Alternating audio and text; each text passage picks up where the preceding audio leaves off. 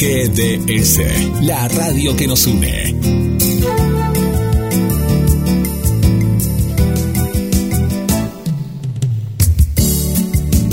En nuestro aire, la radio que elegiste. www.gdsradio.com GDS. Descarga nuestra app. Encontranos como GDS Radio.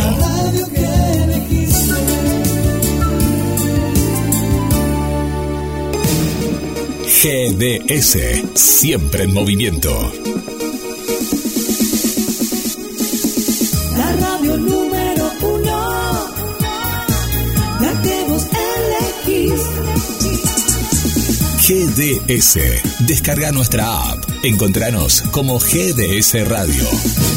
Papá, papá, quiero una bicicleta nueva. ¿Qué estás esperando para tener tu bicicleta? Vení a Bicicletería J en Lancilota 28, casi Avenida Juan B. Justo. Bicicletas nuevas al mejor precio y la mejor atención. Bicicletería J y L.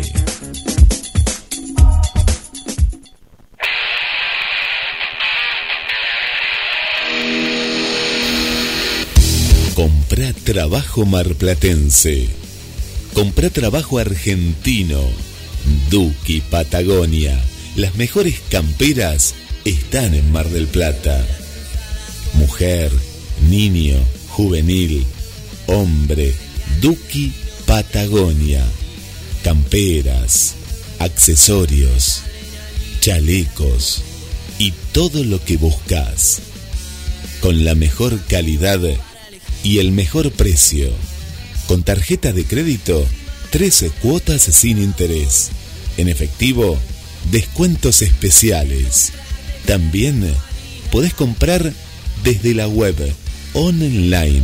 Entra en www.dukipatagonia.mitiendanube.com y te lo llevamos sin cargo a tu domicilio. Comprá la mejor campera. Duki Patagonia. Te esperamos en Santiago del Estero 1755, casi la peatonal San Martín. También contactanos por las redes vía WhatsApp 223 5 30 62 30. Seguinos en Instagram y Facebook. Duki Patagonia. Desde Mar del Plata, desde Mar del Plata hacia el mundo, hacia el mundo.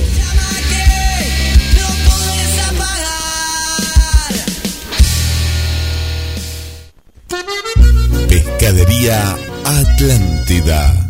Del mar a tu mesa. Única roticería marina. Atendido por sus dueños. Venía a conocer Pescadería Atlántida. España, esquina Avellaneda.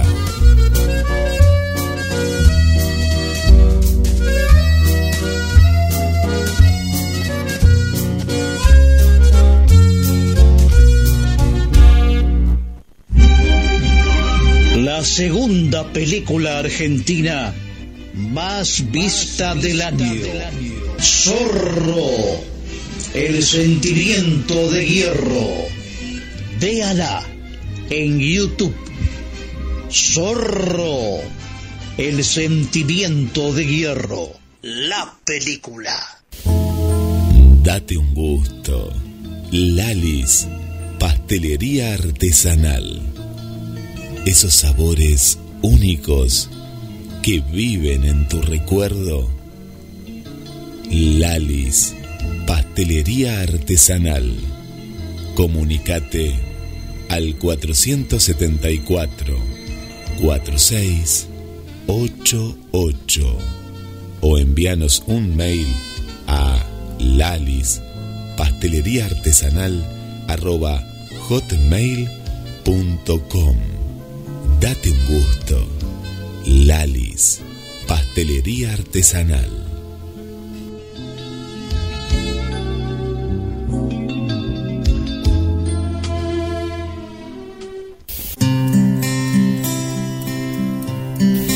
Esta pandemia, habla con un psicólogo de confianza cuando lo necesites.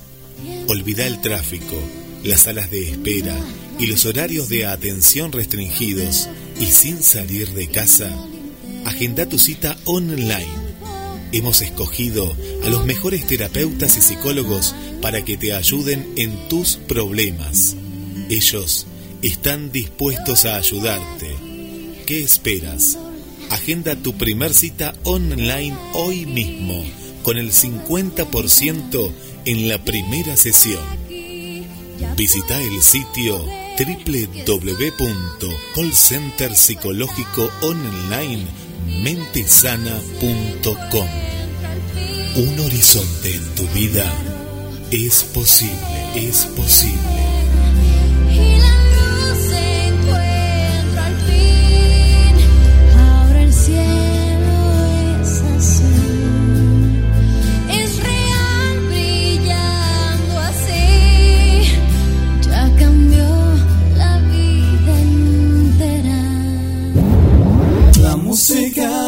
La ciudad. GDS, la radio que nos une. La música de la ciudad.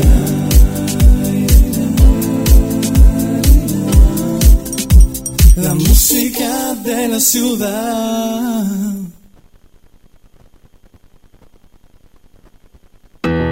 GDS, Radio que está junto a vos. siempre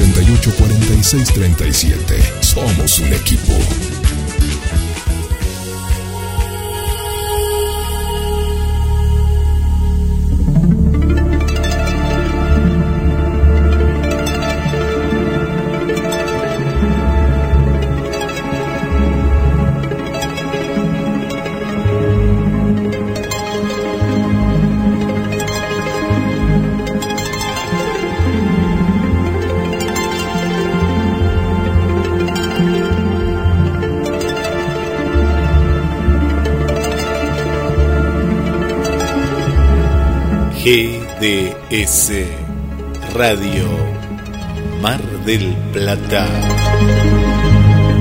presenta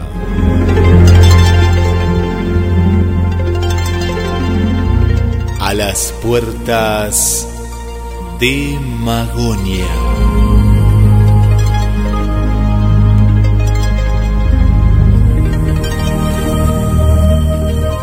Un viaje a la frontera de lo imaginal.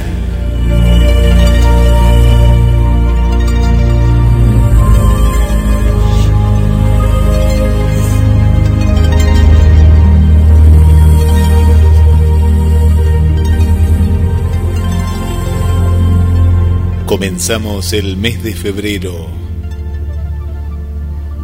con un viaje apasionante. ¿Podemos comunicarnos con el más allá? Locución Guillermo San Martino. Y le damos la bienvenida al conductor del programa, el señor Carlos Matos. Buenas noches, Guillermo, ¿cómo estás? Hola Carlos, buenas noches. Muy bien, muy bien y expectante por este nuevo viaje. Sí, porque es una deuda que tenemos con muchos oyentes, muchos oyentes que desde noviembre y diciembre nos venían pidiendo que habláramos de ese tema de manera más explícita. Creo que eh, un oyente te te dijo específicamente por, mensaje interno cuándo íbamos a hablar del infierno o, o si nos podíamos comunicar con los muertos, qué había de realidades en estas cosas y de fantasías. Eh, pero teníamos que recorrer un camino para poder eh, abordar este tema. Eh, no sé si recordás es- esos mensajes, Guille. Eh, Sabés que recuerdo los mensajes, eh, pero no recuerdo, porque fue un oyente puntualmente y después también hubo varias de las consultas, pero hubo uno puntualmente, ¿no? Sí, Eh, hubo uno puntual. pero... Daniel, creo, creo que era Daniel. Daniel. Creo que era. Claro, Daniel era. Daniel era justamente, pues te digo que nos llegan varias consultas, también otras que, que te he planteado, ¿no? Y que, que, que, bueno, estamos abiertos a escucharlos a todos, pero como vos decís, Carlos, y, y también en lo personal, eh, fuimos comprendiendo, ¿no? A dónde viajamos. ¿Viste cuando de pronto vos vas a un viaje determinado y decís, voy a tal lugar? Pero a veces te adentras a la aventura, ¿no? De, de ese viaje, pero sin comprender. Bueno, con todos estos capítulos que hemos tenido en el año 2020 y los primeros capítulos de este nuevo año, es como que vamos entrando más en sintonía, ¿no? El oyente ya sabe qué es lo que lo que viene en el programa y la temática y a qué apunta, ¿no? Sí, son temas que tienen que ver con, con las vivencias, con nuestra existencia, con las grandes preguntas. ¿De dónde venimos? ¿A dónde vamos? ¿Para qué estamos acá en este mundo? Y la verdad es que podríamos ensayar dos formas. Una, eh, buscando la espectacularidad casuística, que no conduce a nada, pero que seguramente este, produciría un rating esporádico, aunque no dejaría de ser una falta de respeto a los oyentes y eh, sabemos cuál es la línea de GDS Radio en cuanto al respeto a los oyentes y es lo que tratamos de mantener en A las puertas de Magonia, un viaje a la frontera del imaginal. La otra forma es estudiar el mito, en intentar comprender qué es lo que ocurre, no cuestionar la vivencia eh, del testigo, pero sí desglosar cada uno de los elementos. A lo largo de, de este ciclo hemos escuchado personas que comentaron haber tenido contactos con extraterrestres, contactos con entidades eh, del folclore propiamente de América Latina. Y nos vamos a adentrar ahora en qué es lo que pasa con el contacto con el más allá. A ver si es cierto que existe una vida después de la vida, si no es cierto, o, o bien puede ser cierto, pero no sabemos qué es lo que ocurre con eh, los espíritus del otro lado. Creo que todos, en mayor o menor medida, eh, Guillermo, hemos tenido alguna experiencia de haber soñado con algún pariente, con algún familiar, Sí, sí, con sí, alguien que se ha acercado a darnos algún mensaje. A mí me ha pasado en la infancia Sí, sí. y también ahora de adulto. No sé si vos te, te habrá ocurrido también. A mí me pasó algo particular con una de mis abuelas y fue a través de un sueño. Fue a través de un sueño, esos sueños que le llamamos lúcidos, que es otro de los temas Claro. que también vamos a abordar seguramente en, en Magonia, ¿no? El- Sí, el- la temática de, de los sueños, sueños premonitorios. Bueno, en este caso era un sueño lúcido, ¿no? En el cual era un sueño en eh, que, que uno lo vive a flor de piel con mucho detalle, con ese te, digo que hasta te lo, lo, lo pienso y ya me lo estoy imaginando de la misma manera, ¿no? Como lo viví hace más de y prácticamente 20 años, sí, 20 años atrás. Y sabes que mm, fue hasta extraño porque fue un sueño compartido, ¿no? Con una, una pareja que tenía en ese momento, que ella soñó una parte del sueño y yo soñé la otra. Eh, yo veía a mi abuela, que estaba hablando con, con mi pareja en ese momento, pero no me podía acercar. Había algo que me detenía y no me podía acercar a escuchar. Entonces yo desde donde estaba quería escuchar. Y ella soñó justamente con mi abuela y que le dejaba un mensaje, ¿no? Un mensaje determinado. Cuando ella me, me empieza a contar y yo también le empiezo a contar, habíamos soñado lo mismo desde dos lugares diferentes. Es decir, yo veía esa parte del sueño que estaba ella, y ella era la que estaba como en primera persona, ¿no? Dialogando con mi abuela. Fue algo muy, muy fuerte que me pasó y me parece lo más cercano, ¿no? Algo, a una despedida. Mi abuela había fallecido hacía eh, 48 horas aproximadamente, y fue algo muy fuerte porque habíamos soñado lo mismo. Cuando ella me contaba dónde estaba, ¿no? Que era, que era, me acuerdo que era un salón, me contaba los ciertos detalles en ese momento. Habré perdido en la memoria algún detalle así, pero en ese momento, con, con lo fresco que, eh, que estaba ese sueño, era el mismo sueño vivido por dos personas diferentes, ¿no? Fue algo muy, muy fuerte. Claro, y, y eso le daba eh, cierto viso de objetividad, porque no era solamente tu relato, sino el relato de tu pareja en ese entonces, eh, que en cierto modo se complementaba, entonces eh, parecía que eh, bien podía ser algo externo tanto a uno como a la otra persona eh, que estaba comunicándose a través de un sueño. De, de alguna manera este, aparece hasta en los relatos tradicionales. Sí, sí. Sí, Bueno, el- eh, vamos a- bueno, va- vamos a hablar de, muchos temas y te quería preguntar algo, Carlos, antes de, de- de- de Sí. abordar esta, esta entrevista y este homenaje, ahora vas a contar por qué homenaje y demás. Eh, se me vino a la mente Víctor Sueiro, ¿no? En, en lo popular, ¿no? En la calle, en la gente, los Sí, sí. libros. Eh, Sí. Viste, él, él- él investigó bastante a través de una experiencia que le pasó a él, ¿no? Sí, eh, bueno, eh, eh, publicó varios libros. Recuerdo uno de los uno de los libros fue este, Poderes, que se vendió muchísimo. Yo estaba en ese momento en la feria del libro eh, y pude presenciar de qué manera era récord de venta los libros de Víctor Sueiro. Sí, Víctor Sueiro eh, viene a, a cubrir un segmento dentro de, de la literatura de misterio que tiene que ver con las experiencias cercanas a la muerte, que si bien en Argentina ya se conocía a través de libros tales como La vida después de la vida, pero bueno, eh, Víctor Soyo dio su, su propio testimonio eh, a partir de sus, de sus vivencias. Las experiencias cercanas a la muerte da específicamente ese tema para varios programas. Pero hoy vamos a hablar de algo más eh, totalizador, donde entran sí las experiencias cercanas a la muerte, pero más que nada eh, temas que tienen que ver con la aparición de fantasmas, con la comunicación de fallecidos, la aparición de espectros, algunas manifestaciones como las psicofonías, y para ello vamos a recurrir al archivo, a nuestro archivo, a una de las conferencias que dio el presbítero católico romano Oscar González Quevedo, teólogo, filósofo, parapsicólogo, en el año 93.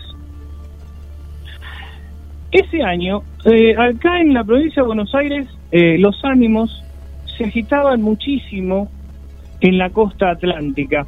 ¿Por qué? Eh, se hablaba de una casa embrujada en Madariaga.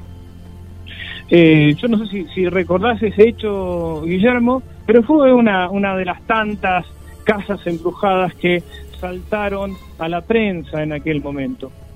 Bueno, eh, el padre Quevedo, como se lo conocía, que vivía en Brasil, vino a la Argentina, fue convocado para ver qué pasaba en esa casa y de paso eh, dio un seminario llamado Parapsicología y Religión. Este seminario duró cuatro encuentros, 27, 28, 29 y 30 de abril del 93. En cada uno de esos, de, de esos encuentros abordó un aspecto de estas manifestaciones. Vamos a, a compartir y comentar eh, el primero de los encuentros donde pone en jaque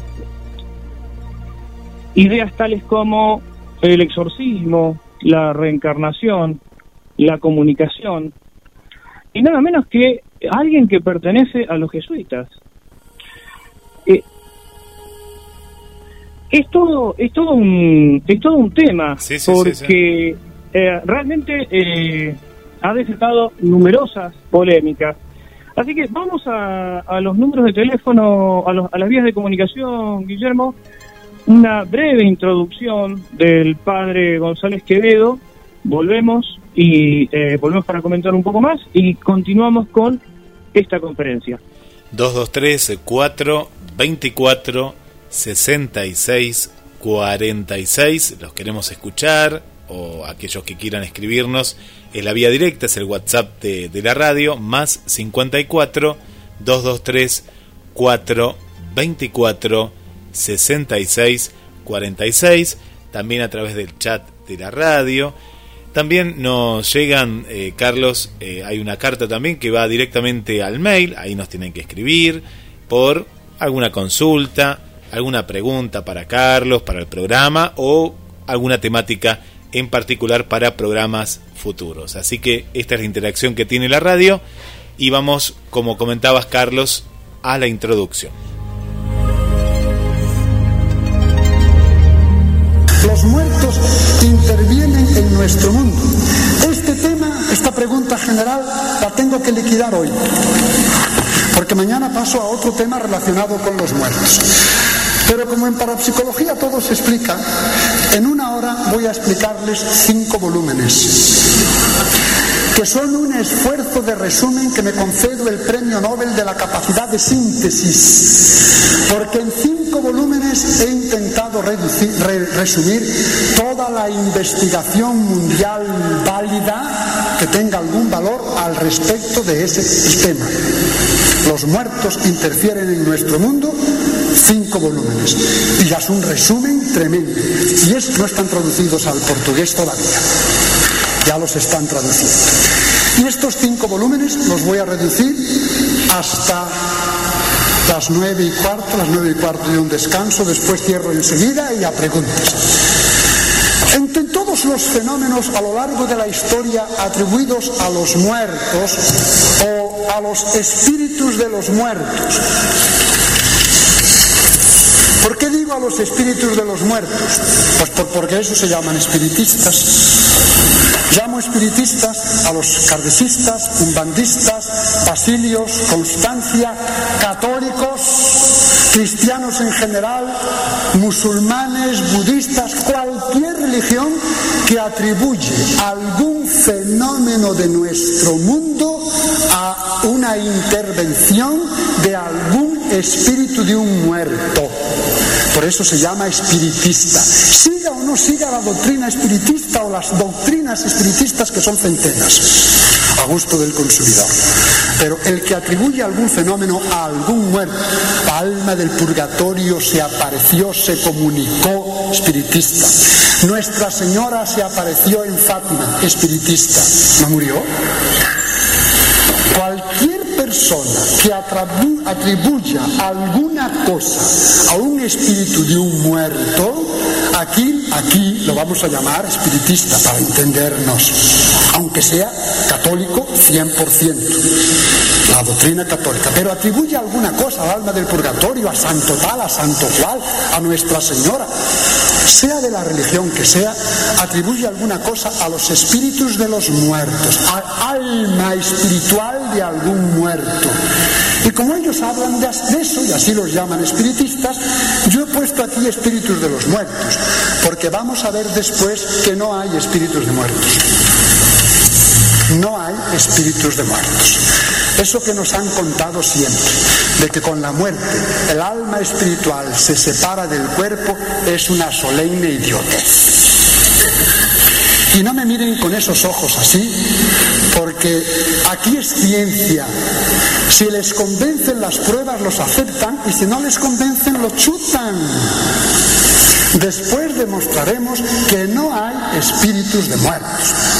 Y daremos todos los días un tiempo para debate.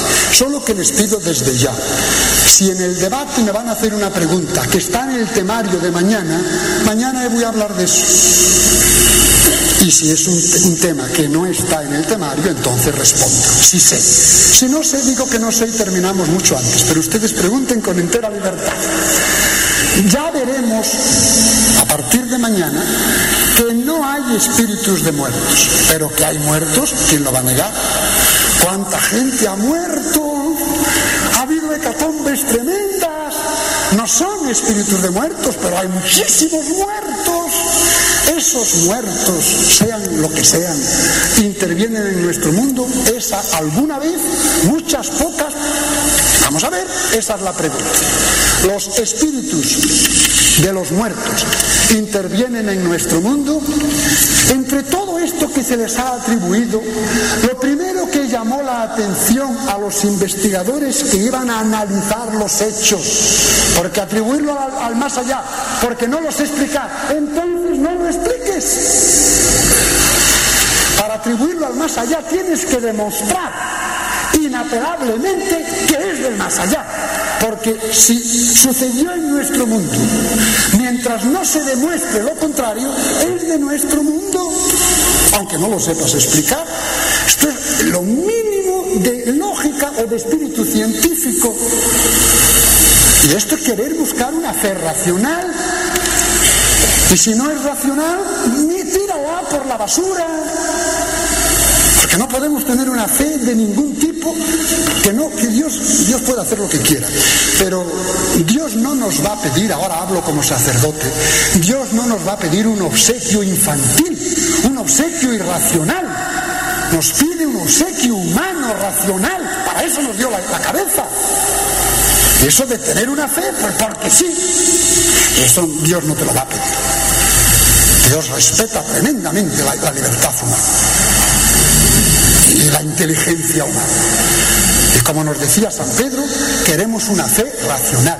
Como decía el concilio de Trento, tenemos que tener una fe racional.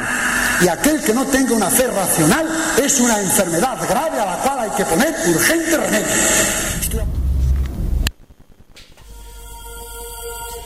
Estamos escuchando, esto es solo la, la introducción, eh, Carlos Matos, y contanos, contanos qué es lo que lo que escuchamos fuerte, ¿eh? porque como introducción ya ya dejó dejó mucha tela para cortar y es la introducción.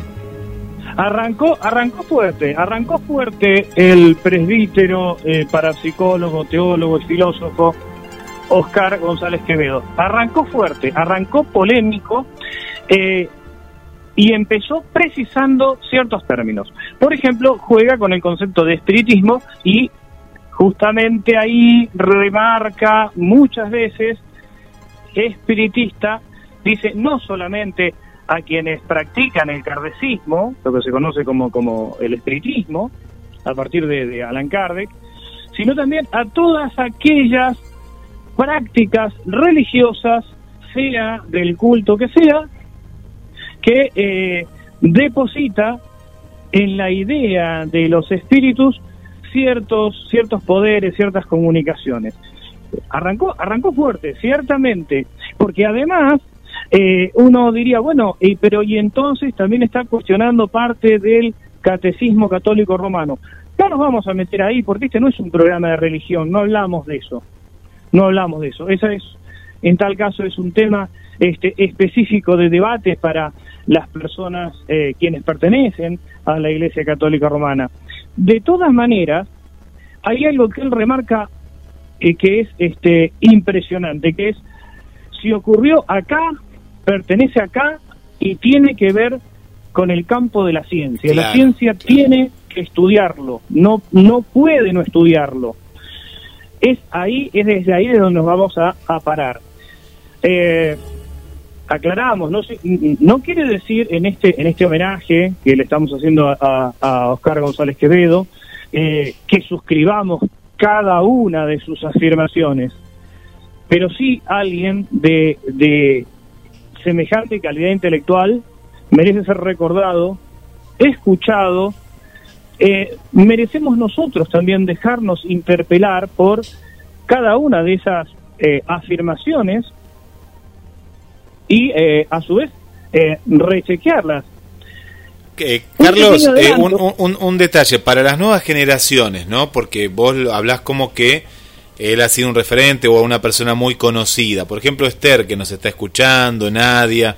Eh, ¿Qué otros datos nos podés dar del padre? Es de México, ¿no? Es mexicano. No, no, Él, nació en España. Él nació en España, en, sí, el 15 de diciembre de 1930. Falleció en Belo Horizonte hace muy poco, el 9 de enero de 2019. Ah, muy poco, sí, sí. Eh, se ordenó sacerdote siendo muy joven y eh, vivió la mayor parte de su vida en, en Brasil.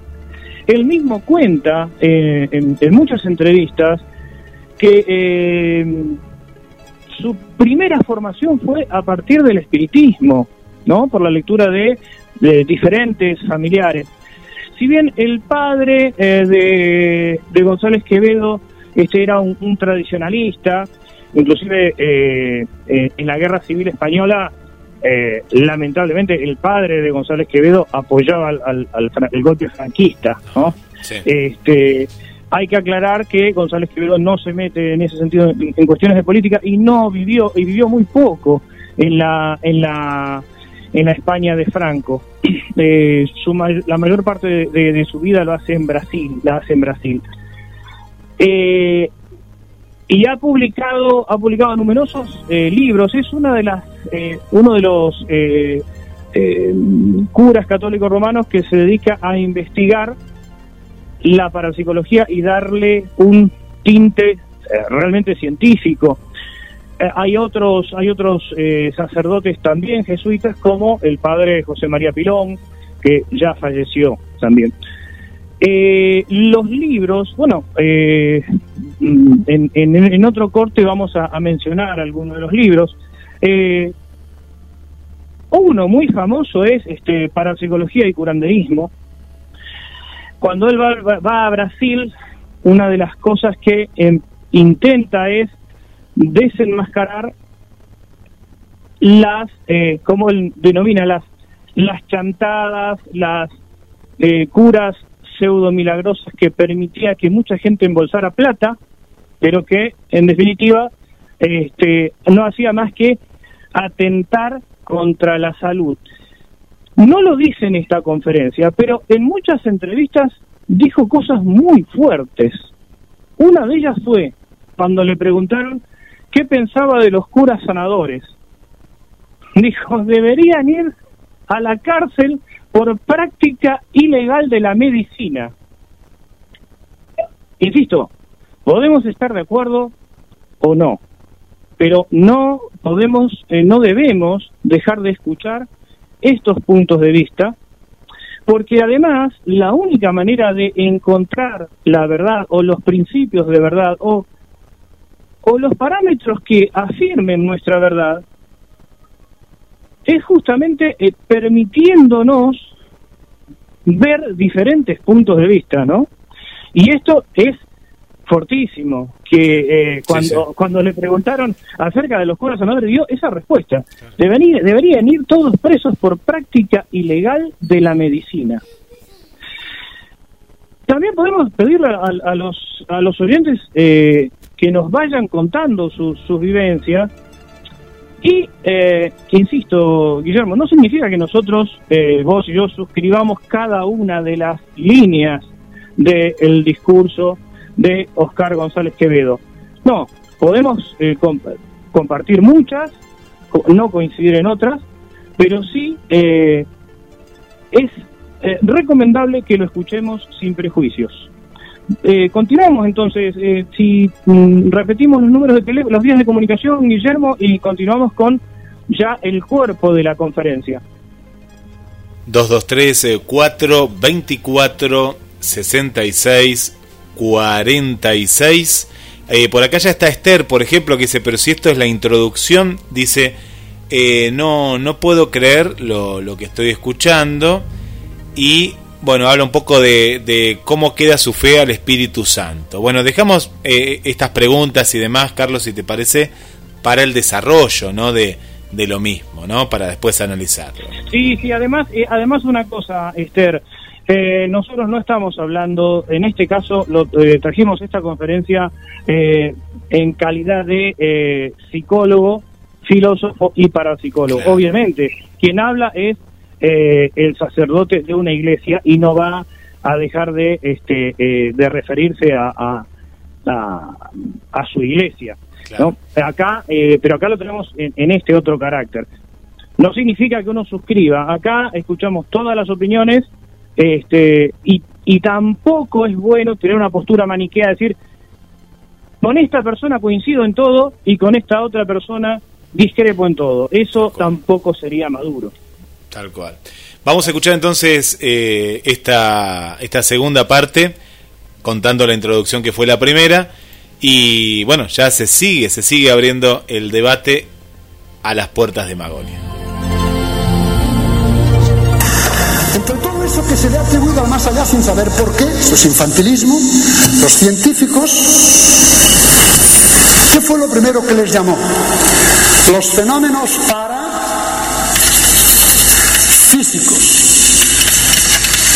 En nuestro mundo sucedieron cosas físicas. Por ejemplo, cuando yo diga por ejemplo, ustedes entiendan por ejemplo. Quiere decir que cada ejemplo que yo cuente está reforzado por millones y y no estoy exagerando a pesar de ser de origen español, por millones y millones y millones de casos semejantes. Y por millares, ya no son millares, de no son millones, millares de experiencias científicas cualitativas, cuidando muy bien de los detalles. Y millones de nuevo experiencias cuantitativas, detalles simples, repetidos, repetidos, repetidos, y por estadística matemática veremos si superó o no superó lo esperable por la casualidad. Cada ejemplo que yo cuente está reforzado por millones y millones y millones de casos espontáneos, de es- millares de experiencias cualitativas y millones de experiencias cuantitativas. Entonces, por ejemplo, ¿qué significa por ejemplo? Don Bosco, San Juan Bosco. Cuando era estudiante de teología, joven, estaba enfermo, una salud débil. Y tenía otro compañero, Luigi Comollo, también enfermizo. Y hoy ni tú ni yo vamos a tener mucho tiempo de vida. Estudiantes de teología y católicos convictos, si tenían muchos argumentos o no, no lo sé, pero eran convictos, si es por fanatismo o por argumentos, hasta qué punto era racional, no lo sé, ni viene al caso, pero no dudaron de que había una sobrevivencia. Lo que ellos querían saber es cómo era esa sobrevivencia, o más concretamente, para no calumniarlos, si se salvarían o no.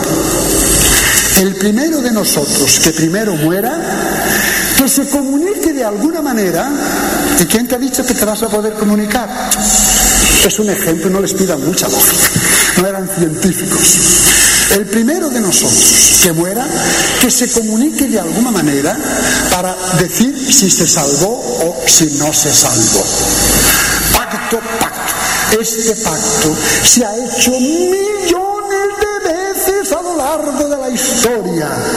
Querer negar estos hechos, como hacen algunos escépticos, y mejor ser escéptico que crédulo, pero a veces es tan supersticioso el escéptico como el crédulo. Millones y millones de veces en todas las épocas, en todos los pueblos, en todas las razas, en todas las culturas, en todas las religiones, se ha hecho este pacto. Y millones de veces se ha aparecido, vamos a analizarlo después, se ha comunicado el muerto. Y le ha dicho cómo es el más allá. Don Bosco hizo el pacto. Pocos días después, casi de repente, muere Luigi Comollo. Cuando vuelven del entierro, imaginen Don Bosco, enfermizo, un poeta, un alma sensible al máximo. Después fue encontrando cierto equilibrio, pero al principio era... Y vuelve del cementerio, ay, y yo hice aquel pacto, y ahora se me va a aparecer el muerto, me va a dar un susto. Bueno, aquella noche, imagínense ustedes qué tranquilito estaba durmiendo Don Bosco, con la psicología de Don Bosco y la sensibilidad de Don Bosco. Aquella noche, señoras y señores, unas 100 testimonios, unos 100 testigos, unos 100 testigos dicen que de repente la puerta del dormitorio se abrió de par en par, sin que nadie la abriese. Ahí quería yo ver a, a Madariaga. Una puerta entera se abre de par en par sin que nadie la tocase. Una luz brillantísima, brillantísima. Dice don Bosco que hubo un ruido tan grande sobre las paredes de metro y medio de aquellos edificios antiguos que él creía que se iban a caer las paredes. Unos golpes tremendos y parecía que todo el convento vibraba. De repente oyó, cien teólogos oyeron una voz. Cien teólogos vieron una luz. Cien teólogos oyeron las paredes haciendo ruido. Y oyeron una voz. Don Bosco escuchó. Me salvé. Me salvé. Dice don Bosco que fue tal el susto que se llevó que quedó gravemente enfermo durante más de tres años. Eso que se salvó. Si viniese del infierno, si se hubiese condenado la que se habría organizado. Bien, el hecho está ahí, millones de ejemplos, millones de ejemplos.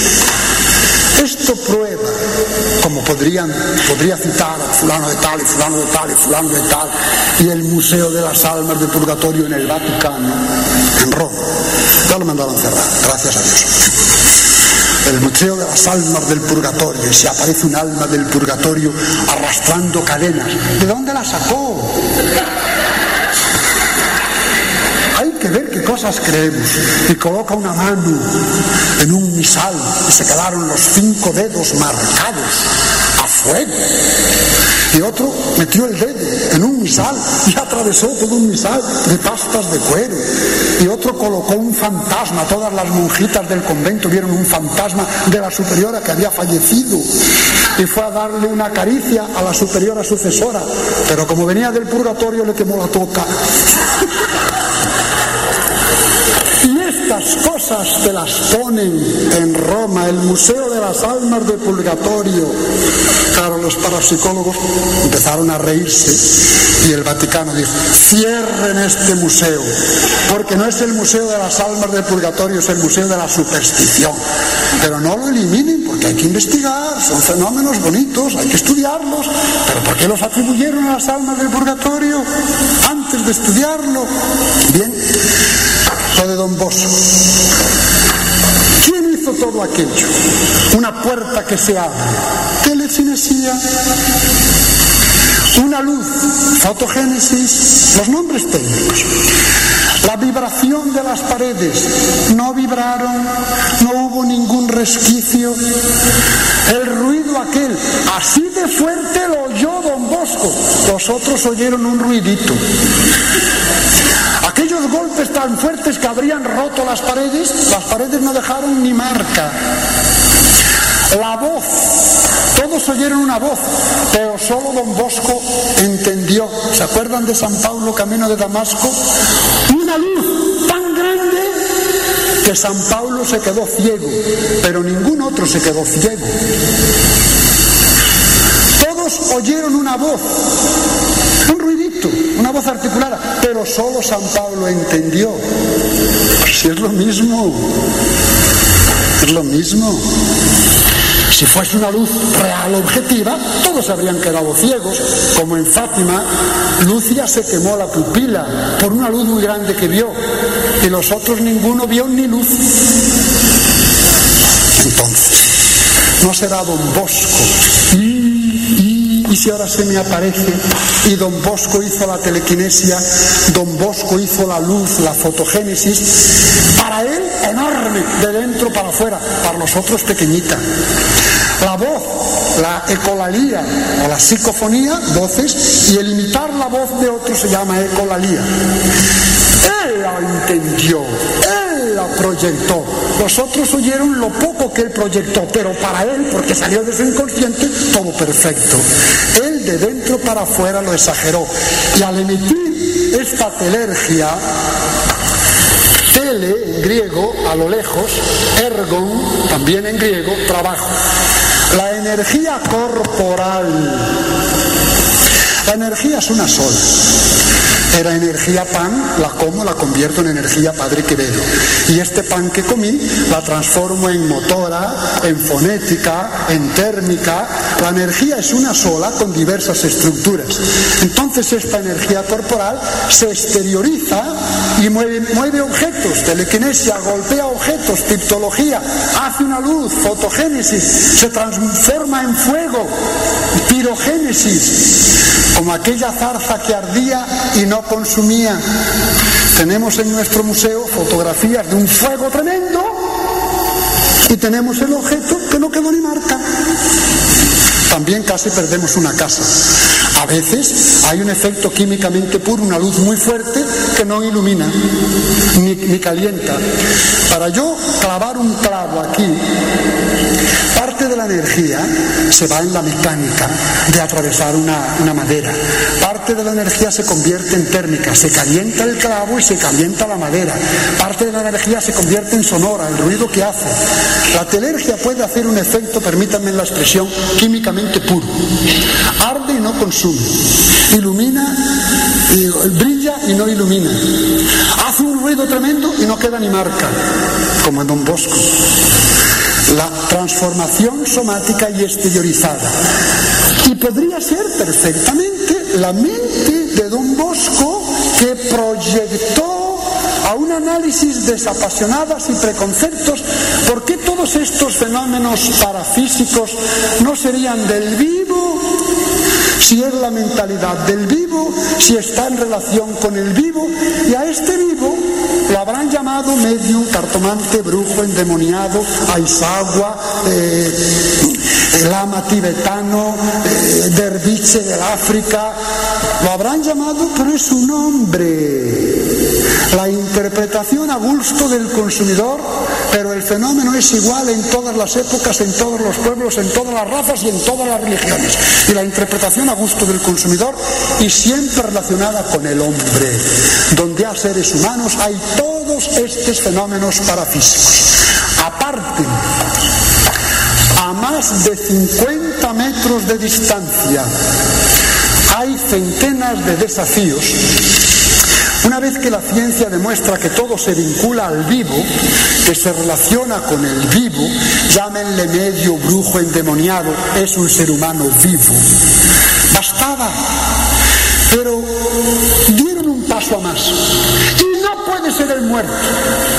Porque al principio decían animismo de los vivos y espiritismo. Si los vivos pueden, los muertos también pueden. Hay un paso en el vacío.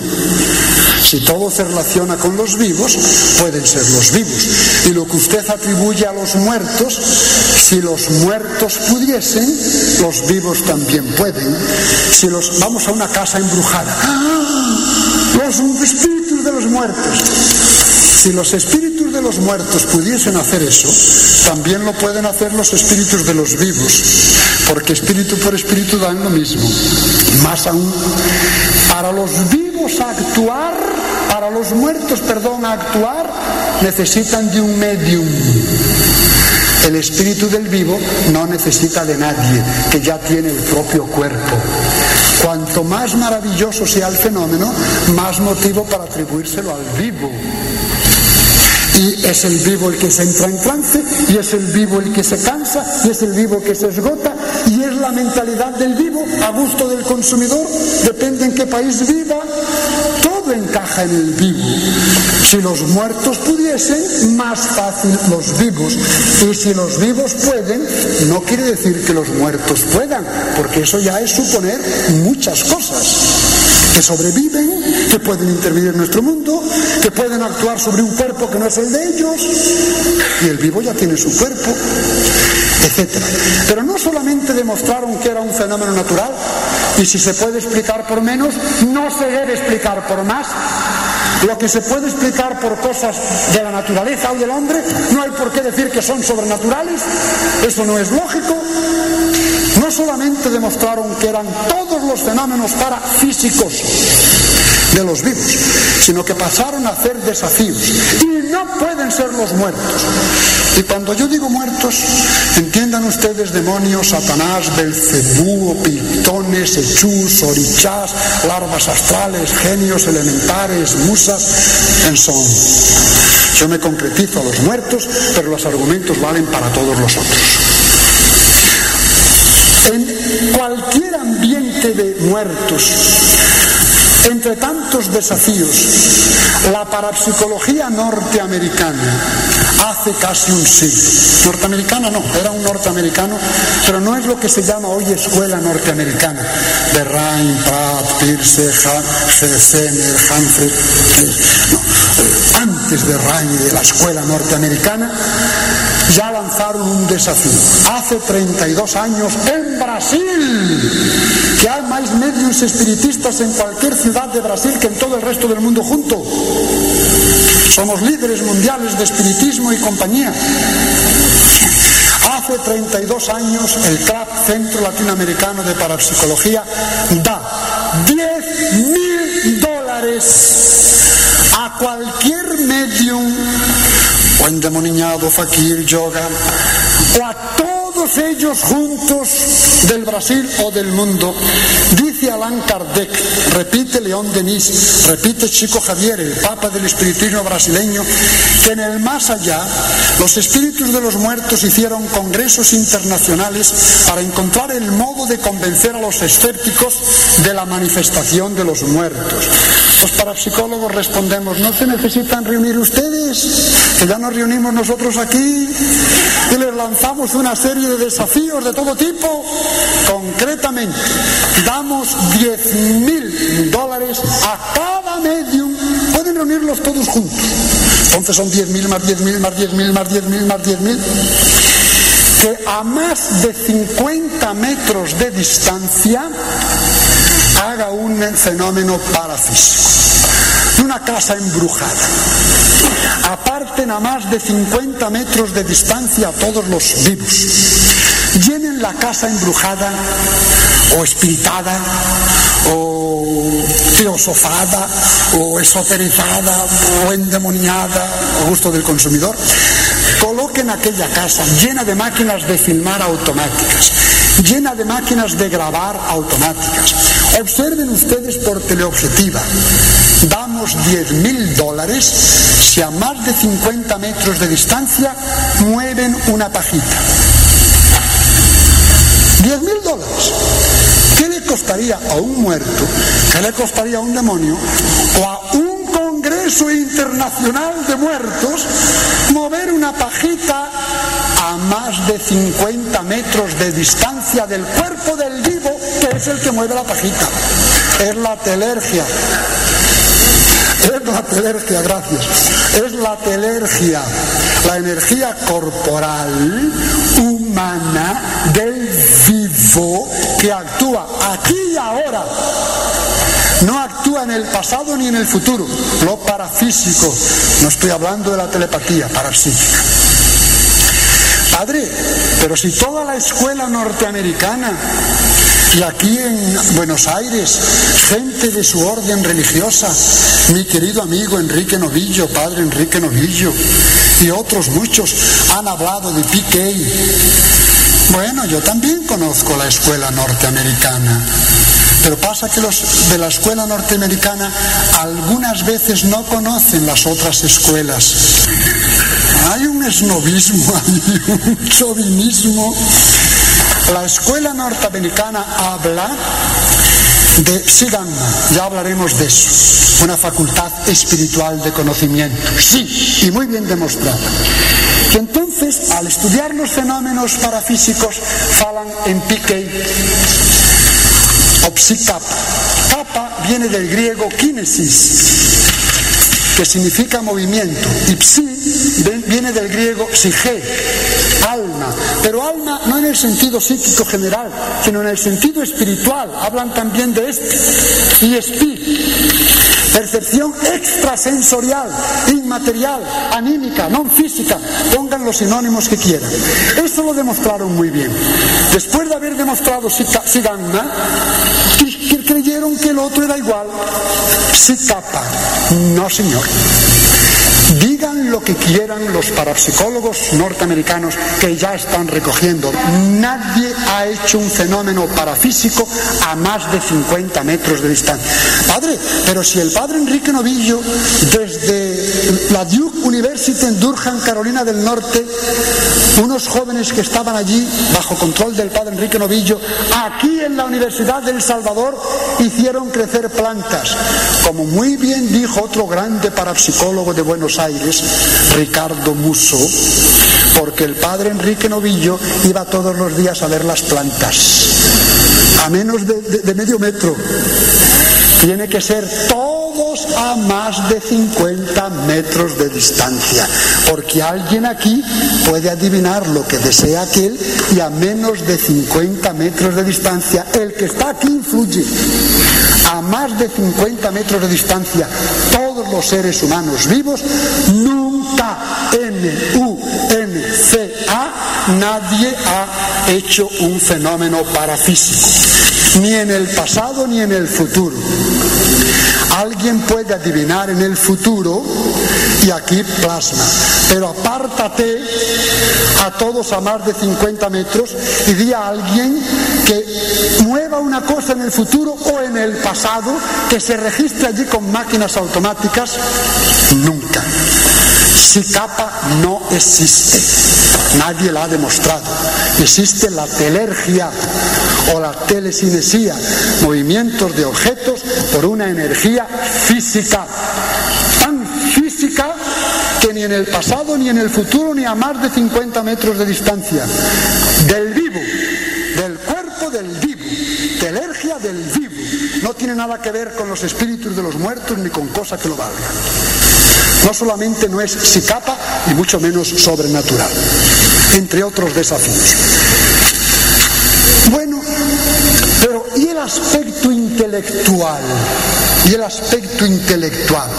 El fenómeno físico sí, es del cuerpo del vivo, pero sería, dice Allan Kardec, etcétera, el espíritu del muerto que mentalmente dirige la telergia, él llama periespíritu, otros hablan de duplo etérico, cuerpo astral, no existe nada de eso. Son invenciones que fueron dando desde el K de los egipcios porque no comprendían qué podría ser la materia transformada en energía. Entonces entre el alma y el cuerpo colocaron una cosa intermediaria, periespíritu, duplo etérico, cuerpo astral, K y otras muchas tonterías. O es espiritual o no lo es. O es material o no lo es. Y entre cosas contradictorias no cabe término medio. Es la energía material, materia transformada en energía.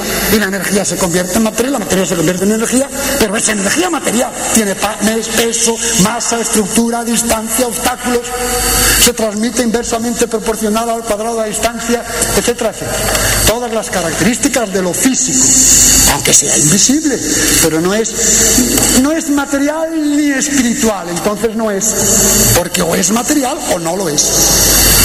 Y no hay. Bueno, entonces él habla del periespíritu y otras bobadas. Hay hasta quien dice que ha fotografiado el alma.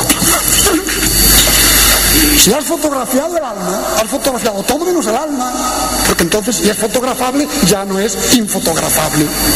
Si es espiritual no puede ser fotografable. Si la fotografiaste entonces fotografiaste todo menos eso. Han metido los pies por las mangas, las mangas por los pies. Es terrible.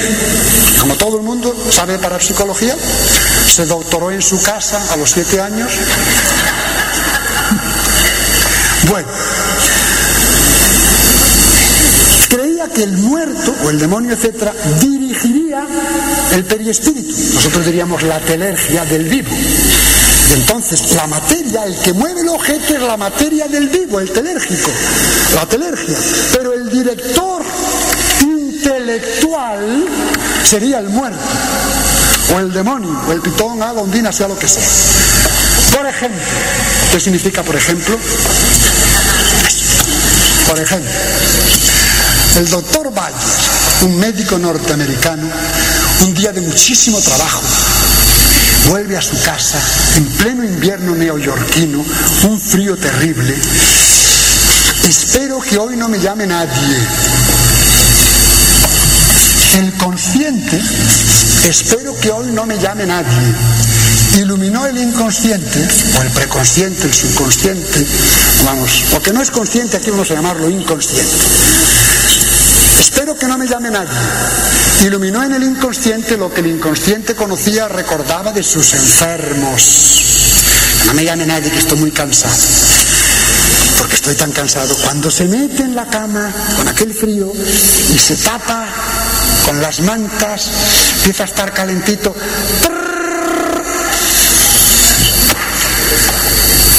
El timbre de la puerta. Bueno, profesión es profesión. Se levanta, agarra su portafolios de médico, abre allí. ¡Niña! ¡Qué valiente! En a estas horas de la noche, una niña de unos 10 años. Doctor, por favor, venga deprisa, que mi mamá está pasando muy mal. ¿Quién es tu mamá? Fulana de tal. Estuve hoy por la tarde con ella, no, no está tan mal. Doctor, ahora peorado, se siente muy mal. Dice el doctor. Yo oí la campana, el timbre. Yo vi a la niña, toqué a la niña, besé a la niña. Fuimos andando, yo vi las huellas de la nieve de la niña, fui detrás de ella protegiéndola con mi capa contra un frío helado que venía por, por la espalda. Me encontré con un vigilante nocturno, lo saludé, me respondió muy raro, problema de él. Llegué a la casa, la puerta estaba abierta. Bien, no me extrañó, yo creí que la mujer vivía sola, que como estaba enferma, para que sus vecinos, sus amigos la atendiesen si se encontraba mal, dejaba la puerta abierta. Yo ni sabía que tenía una hija. Se metió por alguno de los cuartos de la casa, atendía a la mamá. Enhorabuena, señora. Qué niña valiente que me fue a llamar. Pues sí, doctor. Yo solo estaba pensando el consciente, yo solo estaba pensando si al menos mi niña estuviese aquí para avisar al doctor Bayer, si al menos mi niña estuviese aquí, pensaba, si al menos, e iluminó en el inconsciente lo que la mamá se acordaba de cómo era su niña. Pues doctora, usted deseaba que su hija fuese y su hija valientemente enfrentó ese frío y esa nieve y fue a llamarme, doctor, mi hija hace seis años que murió, precisamente cuando tenía diez años. El doctor tragó saliva en seco. ¿Y entonces quién fue que yo besé? ¿Quién fue que yo abracé? Y el espiritista, sea de la religión que sea, ya está, demostrado, demostrado nada. El doctor Valle era un científico y quiso verificar. Señora, ¿cómo era su hija? Así, así, así. ¿Qué ropa tenía su hija?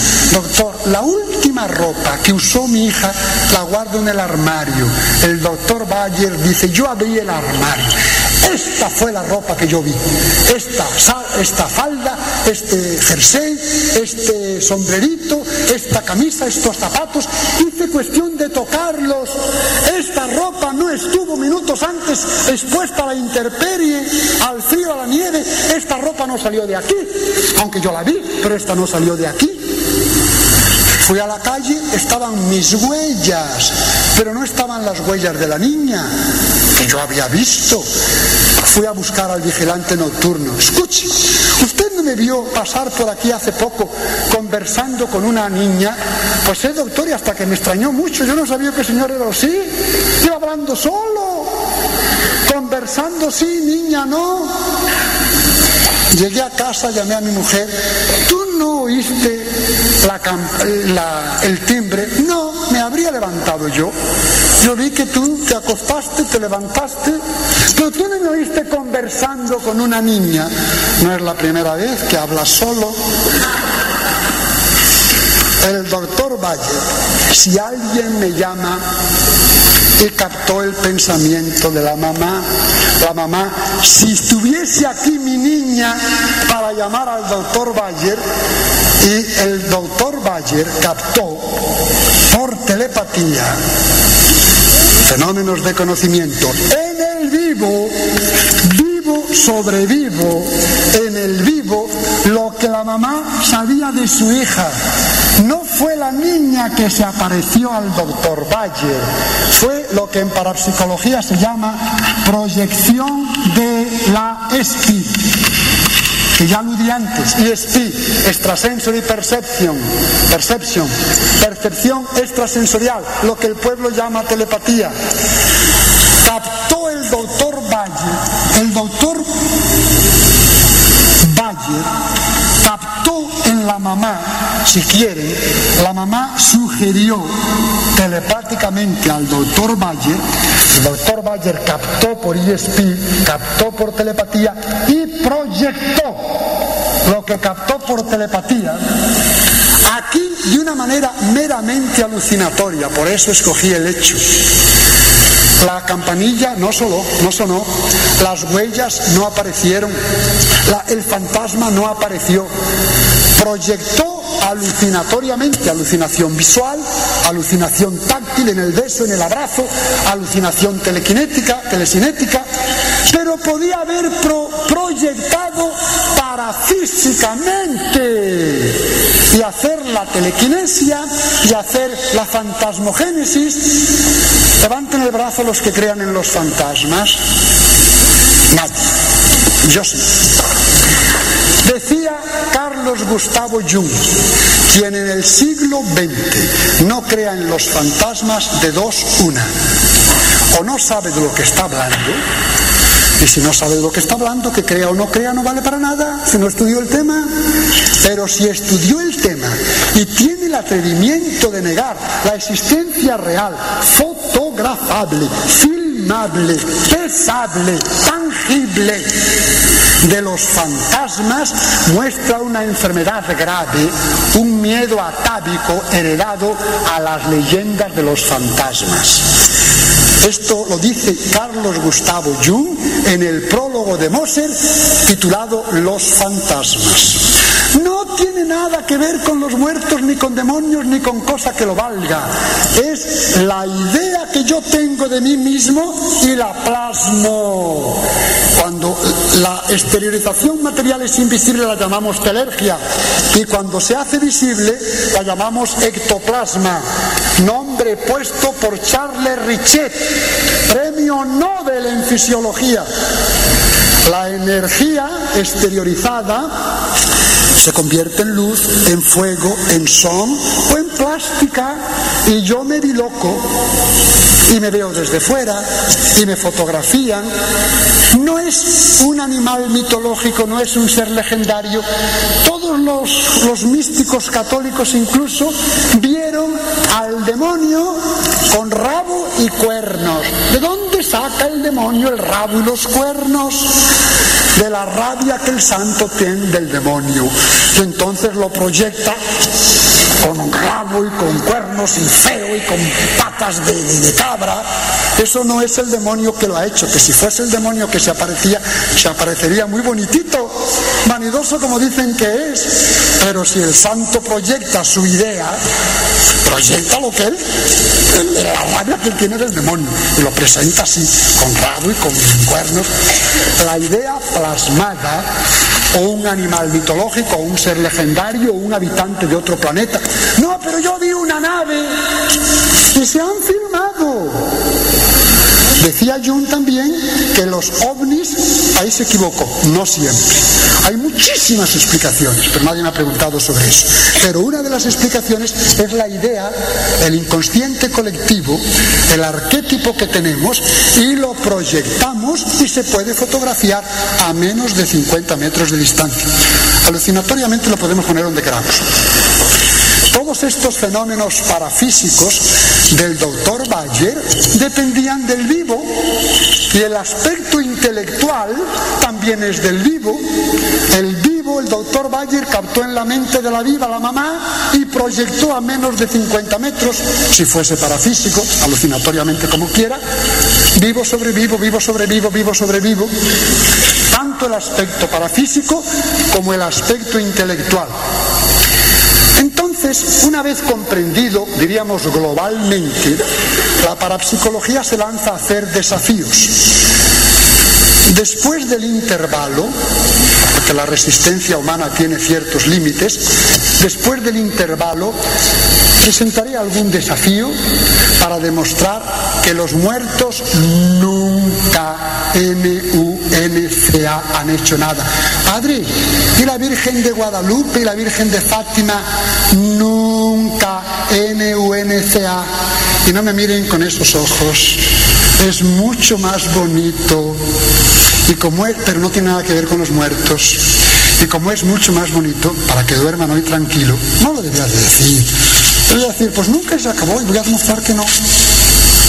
Pero para que duerman tranquilos y no se escandalicen y no me quemen en la Inquisición antes de tiempo y esperen para quemarme el último día.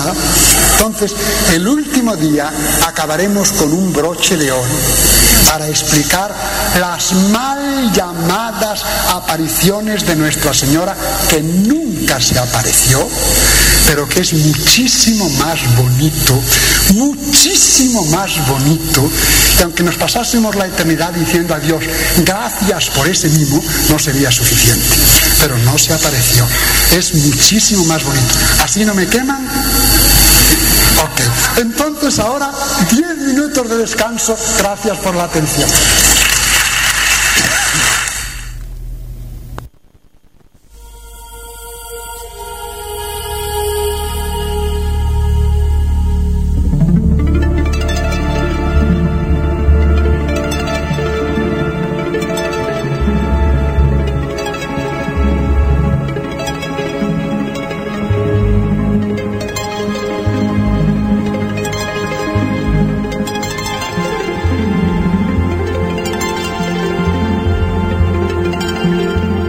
Estás escuchando a las puertas de Magonia como todos los martes desde las 20 horas.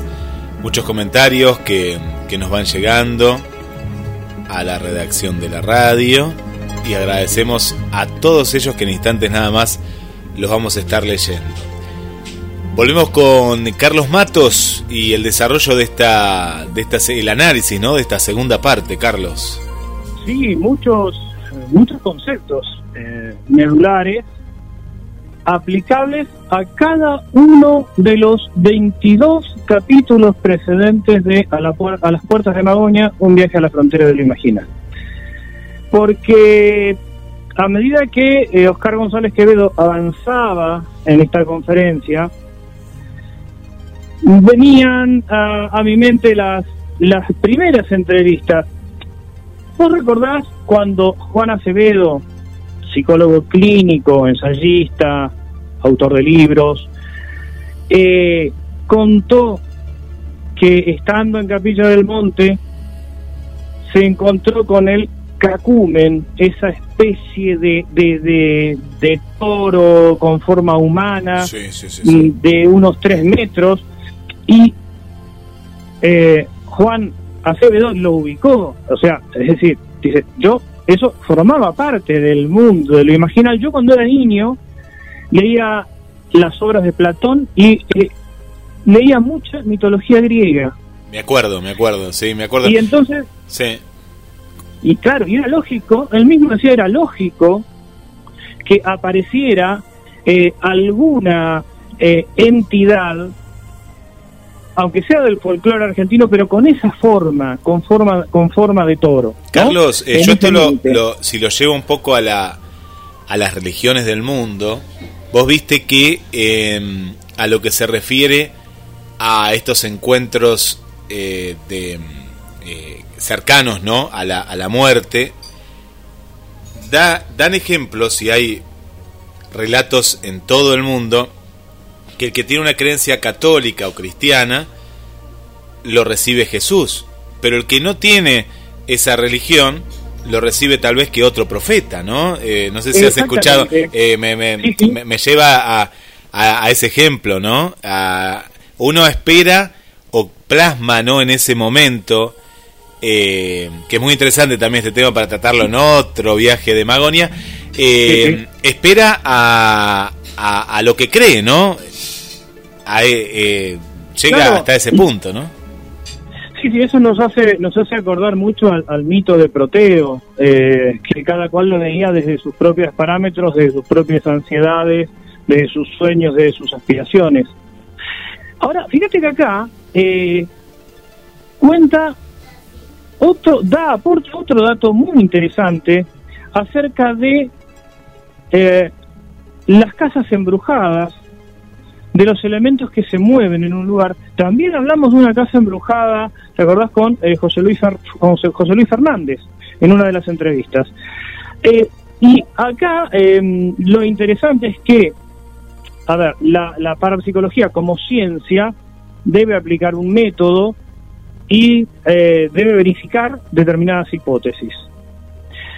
La hipótesis que expone Oscar González Quevedo es que no hay casas embrujadas, no hay casas encantadas.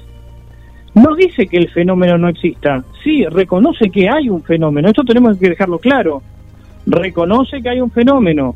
Como, el, eh, como también le ocurrió a Don Bosco. Reconoce que hay un fenómeno. El tema es cómo se interpreta ese fenómeno. Y lo que subraya eh, Oscar González Quevedo es que si alejamos a más de 50 metros a todas las personas vivas, el fenómeno como tal desaparece. Por lo tanto, en la verificación, lo que se establece es que ese fenómeno es producido por personas vivas y no por espíritus. Es decir, no se cuestiona el fenómeno, se le da otra interpretación. Esto también entra a jugar en la en alguna de las hipótesis de análisis del fenómeno ovni. Eh, fíjate que también eh, mencionó eh, otra serie de circunstancias, por ejemplo, habló de, de Lucía en Fátima, ¿no? Acordate de los, de los tres niños, Los pastorcitos. Este, sí. los pastorcitos, Lucía, Jacinta y Francisco. Jacinta y Francisco fallecieron eh, siendo niños. Lucía no, Lucía, bueno, Lucía vivió muchos años. Este, y ella terminó después de, un- de esa de una visión tan tan fuerte con un daño en la retina. Y ahí González Quevedo remarca por qué no terminaron todos con esa con, con un daño similar. Y cuando habla de San Pablo, de eh, del relato de San Pablo cuando eh, queda cegado por esa luz, ¿y qué pasó con el resto? ¿Por qué no? Entonces, eh, ese tipo de comparaciones son eh, muy interesantes y más viniendo en este caso de este un presbítero católico Y- que está y- analizando Y Carlos, lo. ¿lo expulsaron de la iglesia? Lo pregunto, pero de una manera. Porque él, él confronta, ¿no? Con eh, también muchos mitos que tiene la, la iglesia católica.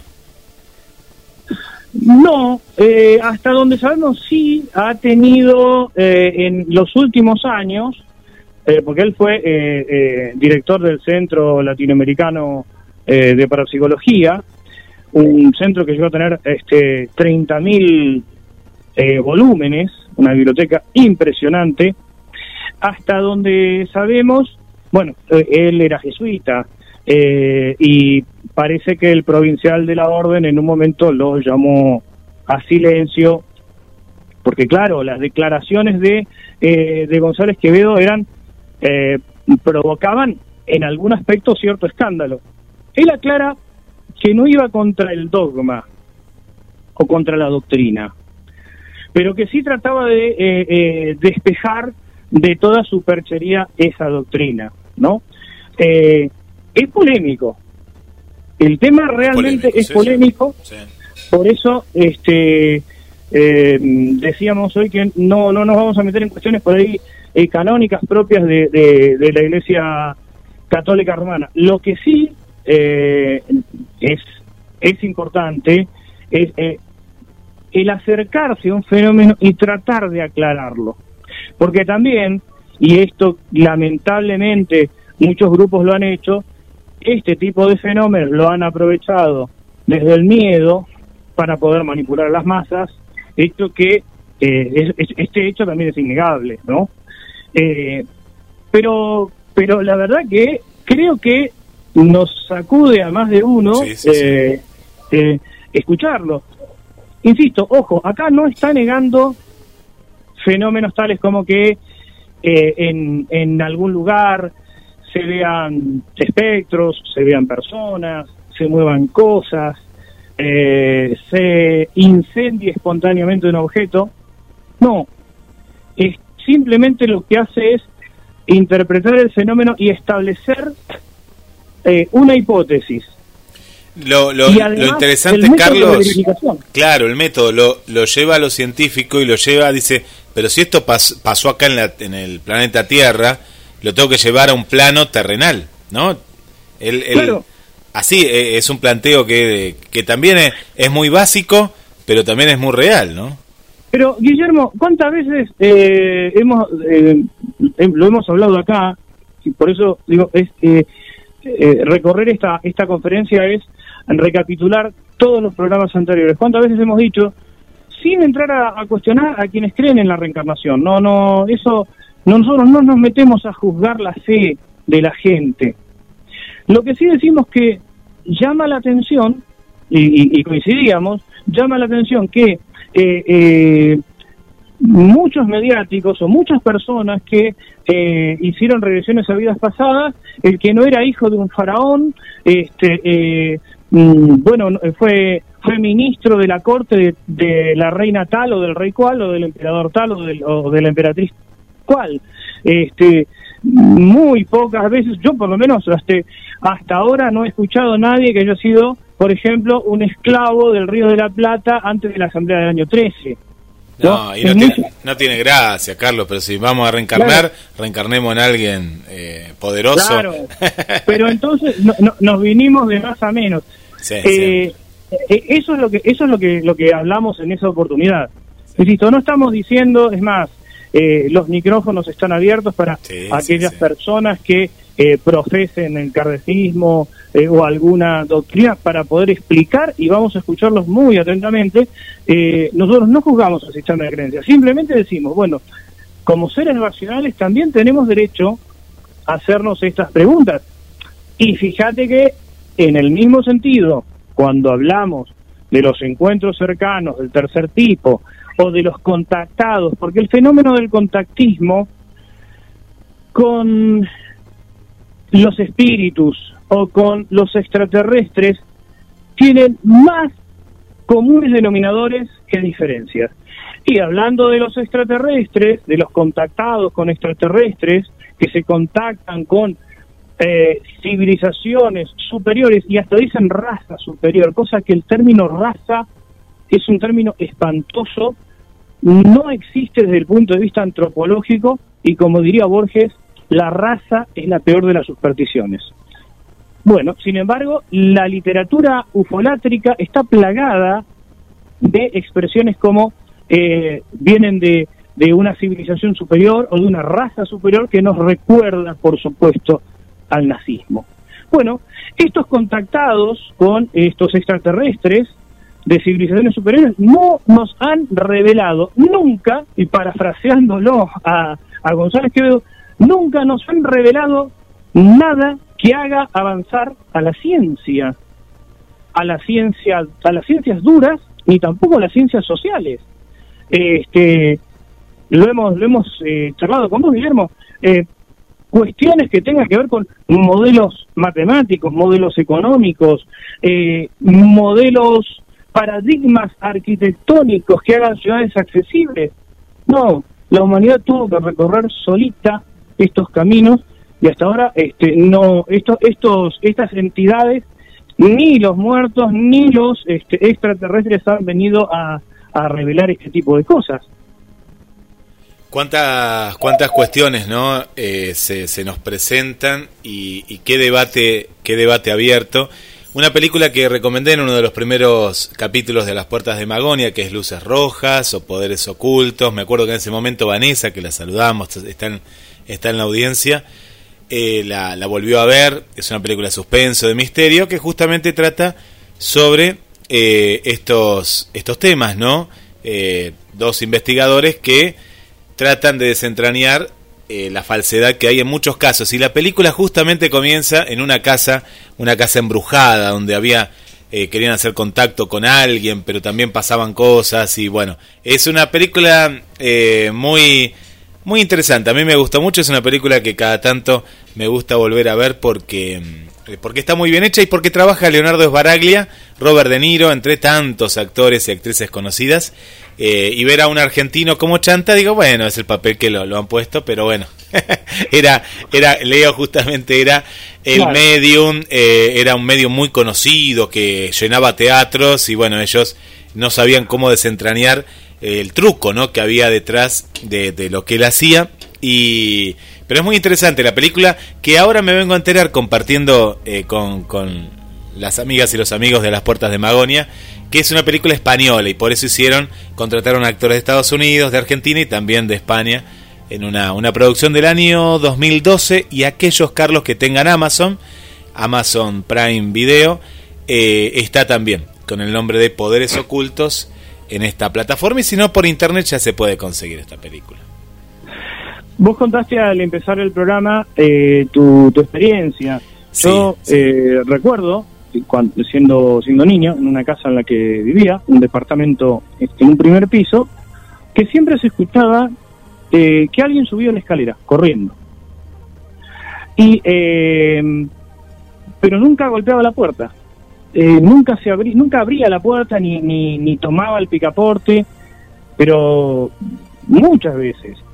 Eh, recuerdo que mis viejos también lo escucharon. Es decir, eh, por, lo cuento porque así como vos este, compartiste este sueño con tu abuela, no es que estemos ajenos a estas experiencias. Estas experiencias son comunes, mucho más comunes de lo que de lo que parece. Ahora, sinceramente, yo siendo niño no se me ocurrió nada. Primero pensaba que alguien, este, porque ah, em, en, la planta baja funcionaba un corralón, este, y pensaba que alguno de los eh, de los empleados del corralón se estaba mandando una, una broma, una joda, este, pero no, resulta que una vez que cerraba el negocio, eh, se seguía escuchando cada tanto, no, no, no, no era, no era este todos los días, pero cada tanto se, se oía eso. es decir, que estas experiencias están, de alguna manera. Están, están. Pero eh, eh, esto es un poco, Carlos, lo que decíamos. O el mito viene a nosotros o nosotros vamos hacia ese, ese mito, ¿no? yo recuerdo algo cortito. Grabábamos eh, con un grabador de cassette, doble casetera. Yo me acuerdo que compraba cassette más largo de 90 minutos, entonces, entonces grabamos tres horas, ¿no? Era como si fuera un grabador de cinta abierta y eh, era uno de esos equipos más ochentosos que de los 90 en los cuales grababa, tenía un micrófono abierto y grababa. Bueno, me acuerdo que yo iba a bailar en esa época y demás, y mis hermanos que eran más chicos jugaban con esto, ¿no? De alguna manera. Bueno, nunca se escuchaba nada. Al otro día, el domingo, escuchábamos, escuchábamos, escuchábamos. Y en un momento, en una de esas grabaciones, una vez sola pasó eso, escuchamos a alguien que se acercaba y respiraba, ¿viste? Y se escuchaba también esto, ahora lo recuerdo, algunas puertas que se cerraban, ¿viste? De la casa. Bueno, la cuestión es que calculábamos la hora y me dice, mi hermano, me acuerdo, me dice, Guille, pero ¿qué vos viniste, viniste antes de bailar? No, no, no, le digo, yo llegué casi como a las 6 de la mañana, le decía, a las 5 de la mañana, ¿viste? Ya era casi de día cuando llegaba. Bueno, y esto no, esto pasaba a las, calculé que ellos arrancaban a la, a la medianoche y pasaba, no sé, 2 de la mañana, por ahí aproximadamente. Bueno, el día del susurro o de la respiración, más allá de las puertas que se escuchaban lejanas, como que alguien cerraba puerta fuerte y ellos estaban durmiendo. Eh, pero el día de la respiración fue la última grabación que se hizo. Entonces nos quedó como esa sugestión. ¿Qué había pasado en esa casa también? Por eso digo, uno va en busca de eso. En esa casa hacía muchos años había vivió una familia en la cual salió de viaje y nunca volvió. Después la casa se vendió a otra familia y después la habían comprado a mis padres. Y bueno, quedó quedó esa esa idea y, de ahí que querían grabar, justo era la época que también eh, escuchábamos un programa de misterios que hacían esto y dijimos, ¿por qué no hacerlo nosotros? nosotros. Y bueno, ahí quedó, Carlos. la grabación. en la grabación lo único que se escuchaba eran, en algunas anteriores eran puertas que se cerraban fuerte, yo decía, pero no eran ustedes que fueron al baño, no fueron mis padres. Bueno, podía ser también, ¿no? Eh, y lo último que fue fue en un... Después no se escuchaba nada, era todo ruido, ruido, ruido de nada, ¿no? De, de, nada, de un silencio. Y, pero recuerdo eso, que la de él, mi, hermano si, si estaría acá lo contaría, eh, porque él era el que hacía las grabaciones con mi otro hermano más chico, y, y esa fue la última, porque se asustó, nos asustamos, dijo, bueno, no, no busquemos más, no grabemos más, pero también, ¿no? Quedó abierto el misterio, ¿no? Sí, la, la, experiencia de psicofonías buscadas o espontáneas también, eh, también ocurren. El tema es, ¿es un espíritu? ¿Es algo extraño? ¿O también es la predisposición, es nuestra mente que, las produce? Vamos a traer testimonios de personas que buscaron psicofonías o que le aparecieron psicofonías de, de manera espontánea. Eh, porque hay como una vuelta a hacer eh, este tipo de experimentos, ¿no? Con, con grabadores y ahora con los celulares. En aquel momento eran los grabadores. Al principio eran grabadores de cinta abierta. En, el año 57, en, la década del 50 eran los grabadores de cinta abierta.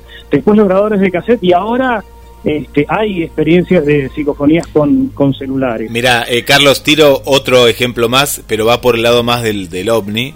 Cuando yo estaba, me, me, estaba muy metido en el tema y demás, eh, tenía una filmadora que grababa también mucho tiempo, era, eran unas cintas pequeñas.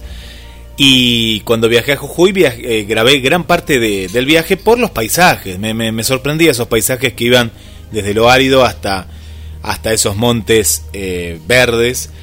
Y en un momento dado del viaje, después al volver a ver en el hotel, cuando llegué al hotel, porque esto era yendo hacia, hacia Jujuy, claro, digo, grabé un ovni. No, no lo había visto en el momento y lo grabé, digo, una luz que entra en el monte, ¿no? El monte estaba, eh, estaba lejos. Bueno, durante el viaje de vuelta también, vuelvo a... La, cinta vos lo podías ver en una pantalla pequeña y la, rebobinaba, ponía pausa, digo, es increíble lo que tengo acá, un testimonio, decía yo.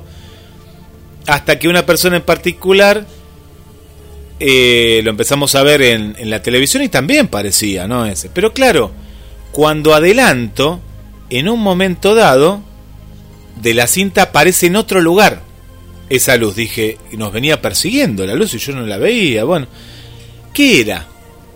¿Qué era? Porque yo podría, si yo quería, esa parte parecía que era un ovni. No, no, no había otra explicación porque era una luz que ingresaba hasta parecía que y desaparecía en el monte.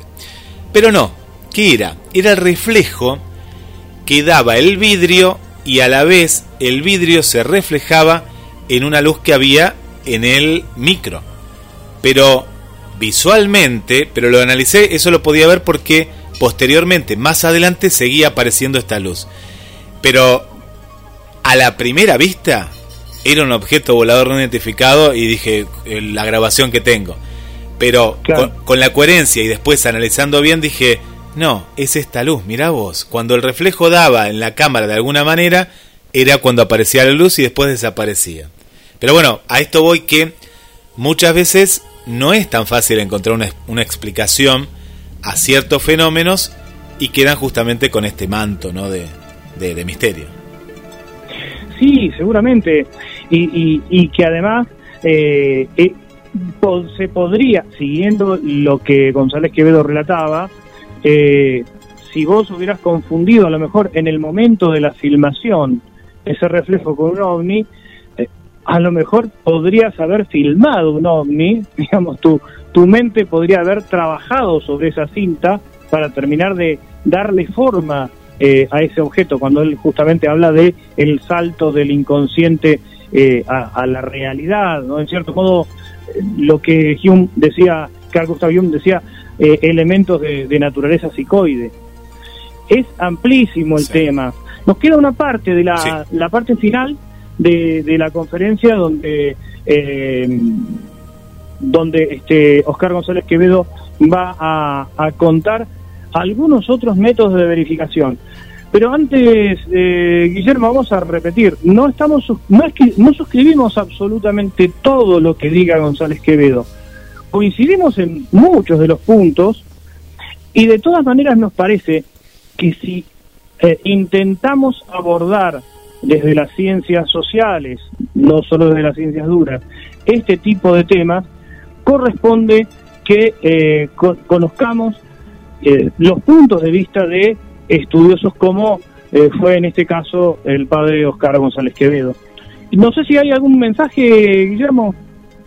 Vamos con algunos mensajes, sí, sí, hay muchos, hay muchos, vamos con algunos mensajes para eh, las amigas y amigos eh, que se van comunicando con nosotros. Por aquí nos llega a la radio. Bueno, Esther, por ejemplo, nos cuenta que eh, primero se puso nerviosa. Ah, habla justamente de la nota. Bueno, ella tiene un testimonio. Estaría muy interesante que si lo quiere contar hoy o en otro programa, con gusto. Eh, pero Sí. habla, dice, primero me puse, eh, me puso nerviosa, ahora ya me relajo. Se nota que este señor no tuvo nomás experiencias paranormal. Nunca en su vida se enfocó solo en la teoría y todo lo que estudió, ¿no? Sobre eh, lo, lo que lo que relata. Bueno, ahora a estar atentos para comprender todo, el todo, ¿no? En la en la tercera Sí, sí. parte. Eh, hay un caso en particular, es bien local, es de una amiga de la radio, que ella trabajó en este lugar, que es la Villa Victoria Ocampo, y dicen que al final de la jornada laboral se quedaba el personal de seguridad, la persona de seguridad, que era una persona en particular, y ella. Ella terminaba de acomodar todo, ¿no? En la, en la, en la parte superior. Y, y bueno, y él, ella estaba con, eh, estaba recorriendo, apagando luces y demás. Y siempre, casi siempre se escuchaba en la parte donde se dan las conferencias que alguien movía las sillas. Entonces ella bajaba y le dice, le vamos a llamar Oscar. Oscar, eh, ¿vos- ¿qué estabas moviendo las sillas? ¿Estabas acomodando las sillas? Déjalo, déjalo eso que, que mañana, mañana lo hacemos. Dice, no, no, no te preocupes por esto. No, no, dice, yo estaba en el jardín. Dice, no, no, estaba en el jardín viendo el tema de las luces y demás. Ah, bueno, bueno, me pareció que, que movían las sillas. Eso pasó un día. Entonces yo eh, le digo, pero eso pasó varias veces, le pregunto. Y sí, no era una sola vez, siempre pasaba lo mismo. Bueno, ¿tenemos también una casa embrujada acá? Bueno, lo dejo Sí, abierto bueno, eso, ese- ¿eh? no, conozco, conozco ese edificio, conozco ese edificio, porque además ese edificio tiene una escalera de madera que hace, hace ruidos. Este, Es una casa prefabricada, le vamos a decir, de, de las antiguas, ¿no? Porque no es una casa de, de material, sino que es de madera, que se quería, se pensaba usar en una temporada o dos o tres, hasta que después se iba a dejar de usar y bueno, y quedó hasta el día de hoy, ¿no? Sí, eh, sí, yo no, no, mm, sería bueno que, que, que esta persona si quiere con- contarlo lo comente. Eh, yo no, no voy a dar la dirección del lugar por ahora porque me parece que estaría buen- eh, excelente que, que esta que esta compañera lo, lo diga. Pero sí, eh, ese es un, es un testimonio interesante. Por supuesto, insistimos en esto. No, lo que dice González Quevedo es eh, no está negando el fenómeno, sino está interpretando el fenómeno. Eh, lamentablemente, eh, Esther creo que eh, había dicho. eh, Sí, Esther, Guillermo, Esther, que- el primero, sí. que no había habido ninguna experiencia por el estilo. Parte de la familia de González Quevedo era espiritista, de hecho él mismo, eh, sí, él conoció esos fenómenos y a partir de ahí empezó a estudiarlos. Eh, lamentablemente eh, González Quevedo ya, ya no está en este mundo, ya partió y no, no nos va a poder responder esas cosas. Pero él, cuenta justamente eh, cómo fue su, eh, su, su tránsito hasta eh, llegar a la investigación eh, dentro del campo de la parapsicología. De todas maneras, Esther, sería importantísimo eh, el, el testimonio que vos tengas o, o lo que nos quieras compartir para, para poder este, desarrollarlo con el programa. Por supuesto que también vamos a traer a personas eh, que piensan en otro sentido y que no coinciden con González Quevedo. Eh, no, no, no queremos eh, sesgar el programa ni las opiniones. Eh, Pero amerita sí que esta opinión eh, también se escuche, justamente por ser resistida. Mandamos saludos y ya vamos a la parte final. Adriana nos está escuchando desde la zona del centro. TT, nuestra querida TT, buenas tardes. Carlos, Guillermo, ahí está en la escucha. Vanessa, buenas tardes también Carlos, Guillermo. Eh, se escucha que el padre Oscar tiene mucho carácter y le apasiona el tema, nos dice por acá Vanessa. Está Gabriel Magnani también ahí con nosotros. Eh, por acá Raquel Fernández, muy bueno el programa. Mandamos también un eh, saludo para Marta, aquí de Mar del Plata, también ahí nos, nos, está acompañando en este viaje. ¿Quién más tenemos por aquí? A Elizabeth, desde la zona de La Matanza. Y bueno, y a todos nuestros amigos, me imagino que la gente del Café Ufológico también ahí nos está acompañando, Carlos. Ufológico Rosario, hoy, hoy se comunicó conmigo Lorena, Vamos a tener novedades dentro de un par de días, de algunos días, sobre el Café Ufológico Rosario. Así que también tenemos saludos de toda la gente de, Rosario, la gente también del CIFO. Eh, Marina Llaveno también está escuchando el, el, programa. Y ahí marcó en la difusión del programa, dice justamente, este es mi tema. Es apasionada por todo lo paranormal, por las cuestiones de parapsicología. Vamos a la tercera parte y final de, del padre y bueno, y lo que se viene ahora y, después el desarrollo final. Muy bien. De los espíritus de los muertos, la parte parafísica es siempre del vivo, la parte intelectual parecía que era del vivo sobre el vivo, y así como aquí hicimos un desafío entre tantos, aquí más de 50 metros, entre tantos, aquí hicieron muchísimos desafíos. Por ejemplo, fenómeno por fenómeno. Se sabe que esta facultad telepática, Sigamna y Espi, conoce pasado, retrocognición, presente, simulcognición, futuro, precognición, en el llamado plazo corto, vital, existencial, humano, plazo corto, eh, psíquica, nombres no faltan. Gráficamente es lo siguiente. Supongamos que nace aquí el adivino, vive, vive, vive, vive, muere. Técnicamente lo llamaríamos metagnomo, o telepata, o clarividente, metagnomo.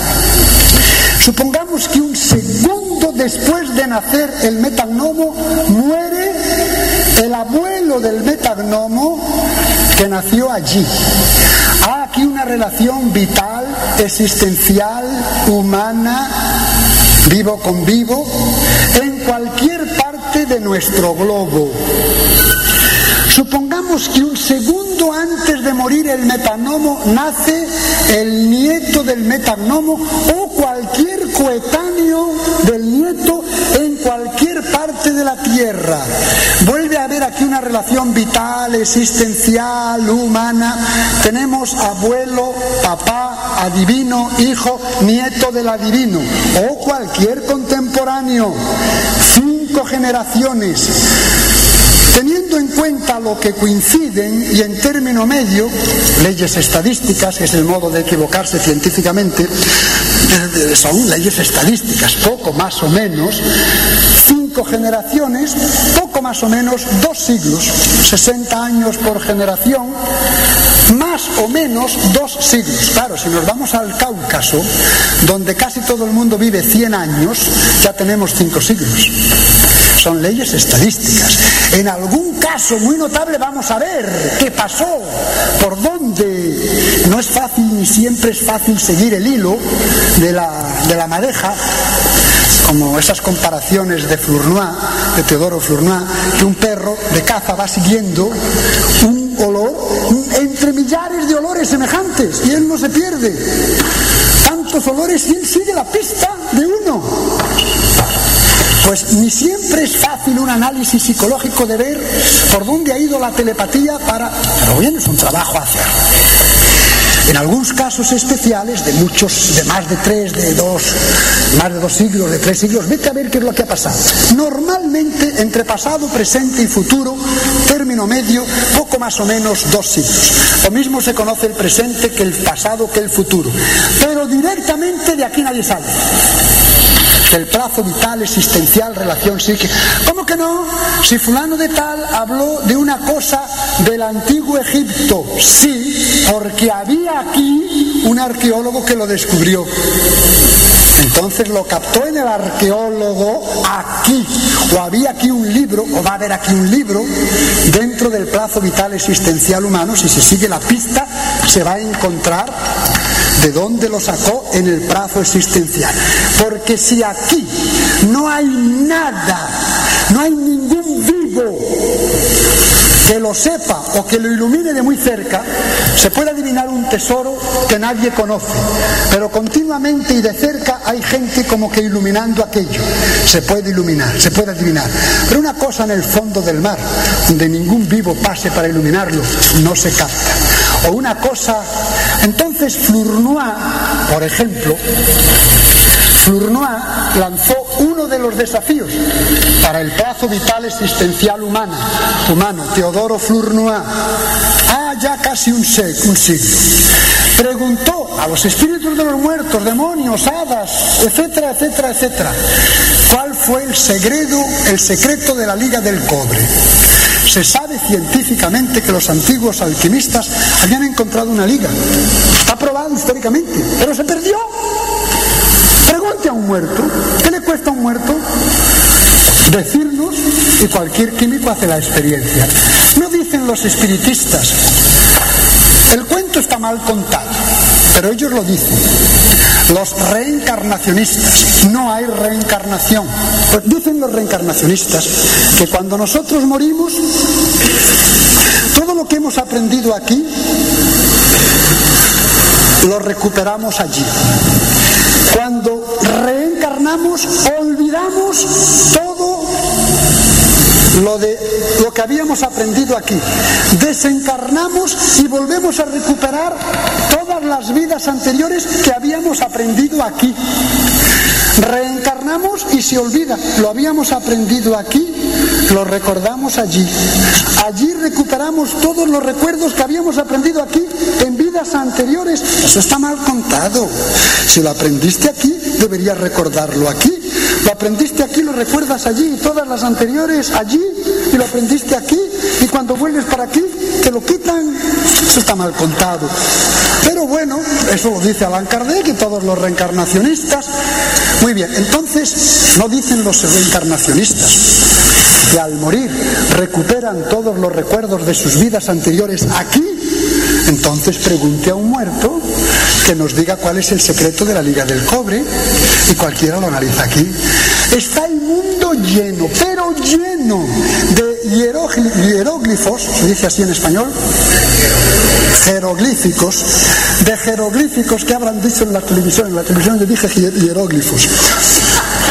Habrán dicho que soy analfabeto, como también dije otra palabra que se me escapó, bueno, tenemos poco tiempo.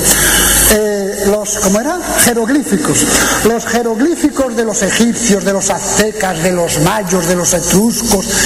¿Cuántos jeroglíficos hay que los arqueólogos, los egiptólogos no han conseguido descifrar? ¿No dicen que han hecho un congreso internacional para convencer a los escépticos? Que nos los descifren los muertos. Lo que los vivos en nuestro mundo, en un margen vital de poco más o menos dos siglos, no saben o no iluminan de cerca, nunca. Ese nunca es terrible. Qué bien que podía haber una excepción, ¿no? Una sola, hombre. ni hadas, ni ondinas, ni salamán, nadie adivinó, solo vivos, sobrevivos en nuestra tierra, ni activa ni pasivamente, nunca nadie adivinó algo de fuera de nuestro globo. Desafíos, Metterlink, el famoso, casi un siglo ya, Metterlink desafió, díganme díganos los muertos o demonios, etcétera, algún secreto, por ejemplo, astronómico. Secreto astronómico. Díganos algún secreto y tomaremos nota. Y vamos a ver si algún día se descubre. Claro, como este desafío ha sido hecho por Metterlin hace casi un siglo, el CLAP lo repite hace 32 años, pero ya antes de Metterlin los investigadores estaban planeando la cosa y ya Allan Kardec, antes de Metterlin, ya sale a su, al paso al desafío. Hippolyte León de Nisal Rivel, Allan Kardec, en el libro La Jeunesse y en la Revue Spirit. ¿Por qué no lo dice en español si está traducido? Porque en portugués y en español, al traducir las obras de Allan Kardec, han suprimido esto que voy a contar.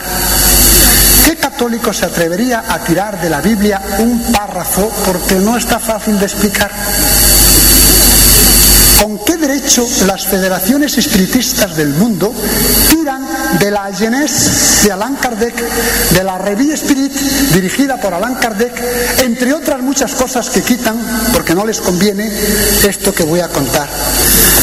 Dice Allan Kardec en la Jeunesse, la Jeunesse, por ejemplo, que Marte tiene dos lunas y lo pone allí para convencer a los escépticos. León Denis, en el catecismo espírita, en el catecismo se pone lo más lógico, lo más común, lo que están todos de acuerdo, o casi todos de acuerdo, es la instrucción. En el catecismo espiritista, lo repite, para convencer a los escépticos, Marte solo tiene dos lunas. No, perdón, Marte no tiene, si hubiera dicho eso habría acertado. Marte no tiene ninguna luna para convencer a los escépticos. Hoy sabemos que Marte tiene dos lunas, Deimos y Phobos, y siempre las tuvo, no han sido puestas ahora. ¿Será que los espíritus de los muertos son ciegos? Dice Allan Kardec en el mismo pasaje en nuestro, no estoy preguntando de un alfiler, allí, en, eh, aquí a millones de años luz en el fin, no, no, en nuestro sistema solar que es tan pequeñito, que es un puntito microscópico perdido en ese inmenso cosmos, en nuestro sistema solar. Dicen que Júpiter, Júpiter tiene dos lunas, Júpiter enorme. Hoy sabemos que Júpiter tiene 16 lunas y siempre las tuvo. Han sido puestas ahora. ¿Será que algunas de estas lunas como Ganímedes, Io, Europa, son mayores que nuestra luna? ¿Será que no hay ningún espíritu de un muerto con un poquito de vista espiritual para ver Ganímedes? Pues entonces que se jubilen, si ni en el mundo de ellos ven a Ganímedes, ¿qué nos vienen a enseñar aquí? Dice Allan Kardec, para convencer a los escépticos, que las personas más desarrolladas espiritualmente reencarnan en Júpiter. Porque en Júpiter hay unas ciudades inmensas y unos bosques preciosos clima que es una eterna primavera. Sí, 140 grados centígrados abajo de cero. Una atmósfera de metano y gases asfixi- asfixiantes que no hay quien las respire. Y eh, no diría la Tierra, porque eso es aquí, el Júpiter es un chocolate derretido, eterna primavera. Ni demonios, ni espíritus de muertos, ni hadas, ni ondinas, ni salamandras, han hecho avanzar un milímetro la ciencia. Solo lo que los vivos conocen sobre los vivos. Último argumento entre millares. Son cinco volúmenes. Último. ¿Cuál? Tal vez uno de los más claros sea el de la experiencia de las señas. No es de los más claros, pero es claro y es típico. Ya desde el principio, Myers, Gurney, Podmore, los fundadores de la parapsicología con intención científica, la Society for Psychical Research, Sociedad de Investigaciones Psíquicas, en 1882. Son los pródromos, son los inicios con intención científica. Después, ya con metodología científica, 1934, 1953, ya hay materia para enseñar, después del Congreso Internacional de la Universidad Real de Utrecht, ya entonces se abren las primeras cátedras universitarias de parapsicología porque ya hay algo demostrado, y en 1960, 59-60, la UNESCO y la Sociedad Internacional para el Avance de la Ciencia reconocen la parapsicología, pregúntenla a la UNESCO, el ramo de la ciencia más importante hoy en día porque las ciencias humanas son más importantes que las físicas o fuera no humanas. Y dentro de la humana, la parapsicología, frase de Huxley, frase de Price, es lo que decía Jung, la psicología conoce una partícula de la piel del hombre, el verdadero hombre lo está descubriendo hoy la parapsicología. Frase de Freud, si yo supiese lo que era la parapsicología cuando me puse a estudiar el hombre, me habría hecho no simplemente psicólogo, psicoanalista, una carta al parapsicólogo norteamericano Ehrenbach. Desde el punto de vista religioso, el Vaticano II publica no se puede estudiar teología sin profundos. No, ahí no. El Vaticano II dice que para estudiar teología es siempre importante la colaboración, está escrito ahora, de las ciencias humanas, pero estaba escrito de la parapsicología. Como ni todos los padres conciliares sabían distinguir entre parapsicología y parasitología, colocaron eh, ciencias humanas. Y después de un congreso de teólogos y de parapsicólogos, de científicos de todos los ramos, el conjunto de los ramos de la ciencia que estudian lo misterioso, el verdadero o el falso milagro, el fundamento verdadero o falso de todas las religiones, y Juan Pablo II firma. No se puede ser buen teólogo sin profundos conocimientos de, estaba escrito, Humbert Frey, Humbert Frey estuvo en el Congreso, me lo dijo y lo publicó, estaba escrito para psicología, pero por el mismo motivo colocaron ciencias psíquicas, es el nombre oficial de la parapsicología, Psychical Research etcétera. Es muy importante, pues ya desde el principio, estas datas 1882, 34, 53, 60 y Concilio Vaticano II, y ahora en junio del no voy a dar el nombre porque no me acuerdo con exactitud, al 80 o por ahí, este último de Juan Pablo II, ya desde, desde Myers, antes de morir los parapsicólogos o los espiritistas o quien sea, los que quieran colaborar, escriben una seña o una contraseña, el santo y seña. ¡Alto! ¿Quién vive? Solo los de aquí saben la seña. Antes de morir, escriben una frase, un número, un dibujo, que meten en un sobre, que cierran, lacran y ponen el sello. Solo moribundo sabe cuál es la seña. No se la cuenta a la novia, ni a la mamá, ni nadie. Solo él sabe cuál es la seña. Con la intención de que si después de muerto se quiere comunicar, para garantizar que es él y no algún vivo o algún chanta o algún... Para garantizar que él, tiene que aparecer la seña. Si no aparece la seña, no soy yo. Si soy yo, tiene que aparecer mi santo y seña. Si no aparece la seña, no soy yo. ¿Y si la seña aparece? Lo importante es la comparación. Porque un vivo podía adivinar sobre el muerto cuando estaba vivo la seña. Un vivo podría adivinar por PC, existe PC y PT, y no es por motivos políticos, no es el Partido de los Trabajadores ni el Partido Comunista, es pura clarividencia y pura telepatía. Telepatía es cuando se adivinan pensamientos. Algún vivo podría adivinar sobre el muerto cuando estaba vivo la seña. O por clarividencia, algún vivo podía adivinar sobre el sobre la seña. O algún vivo podía adivinar por precognición cuando los parapsicólogos abran la seña, el sobre, para ver si la seña está en la revelación, adivina por precognición sobre el, el investigador. Entonces, si alguna vez aparece la seña, no quiere decir que sea el muerto, porque puede ser vivo sobre vivo. Pero la comparación, si en vida de los autores de las señas solo se adivinaron, se publican en la BBC de Londres, en los periódicos, solo se adivinaron, supongamos, 100 señas, y después de la muerte de los autores de las señas se adivinan mil, de 100 a 1000 hay una buena diferencia. Es sugestivo que sea con ayuda de los muertos. Y hay aquí un fenómeno que no me lo pregunten ya, lo preguntan mañana o pasado mañana porque ahora no, no me lo van a aceptar.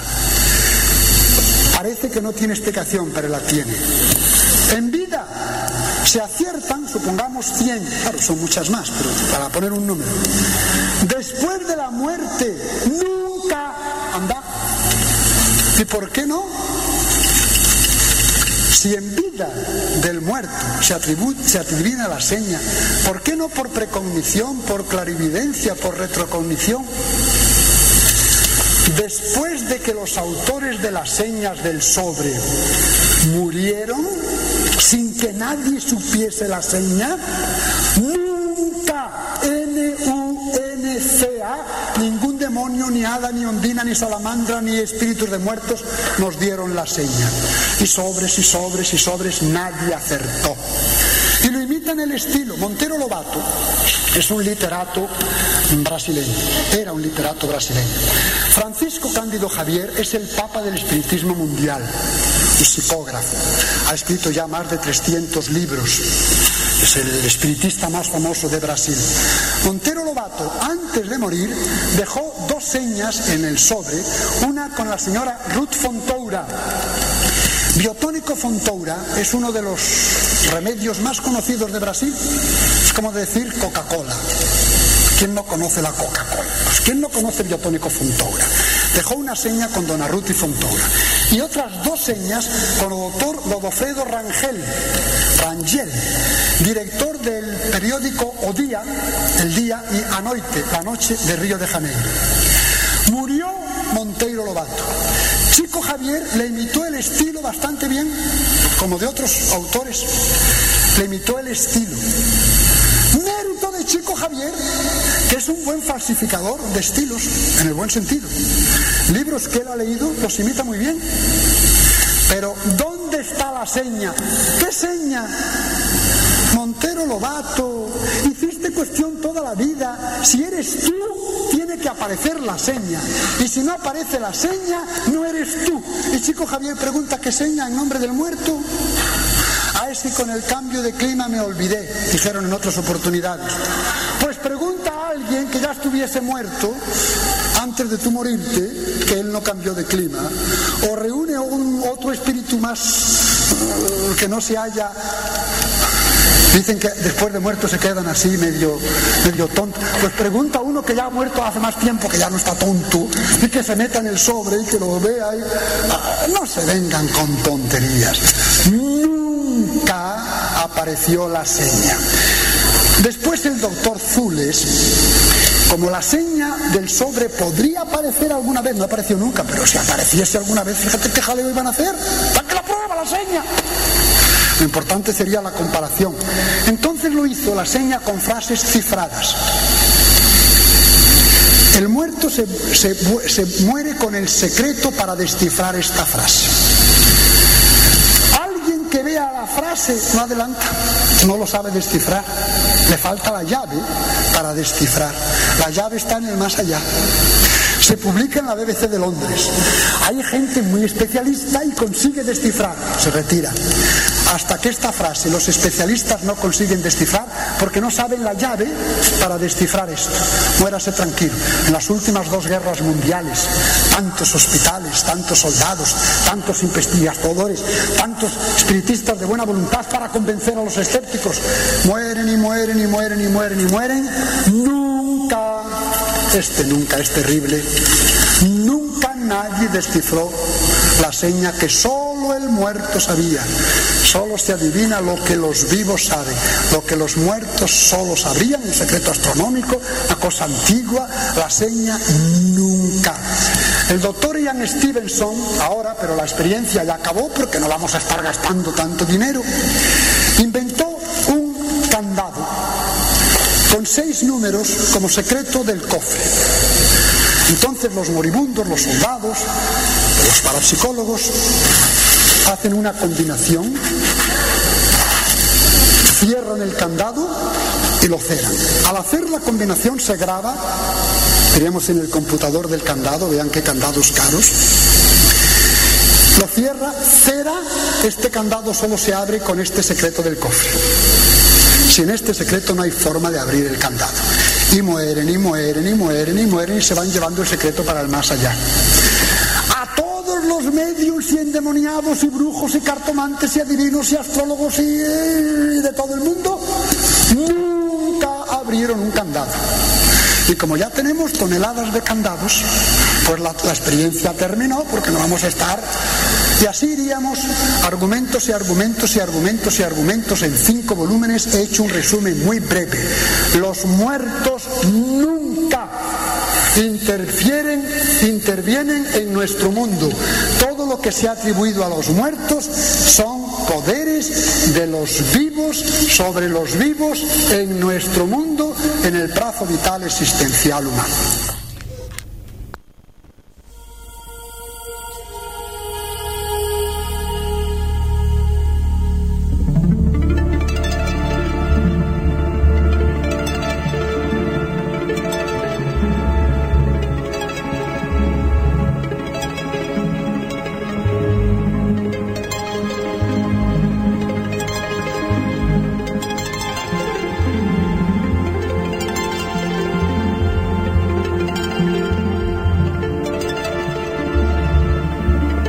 En A las puertas de Magonia.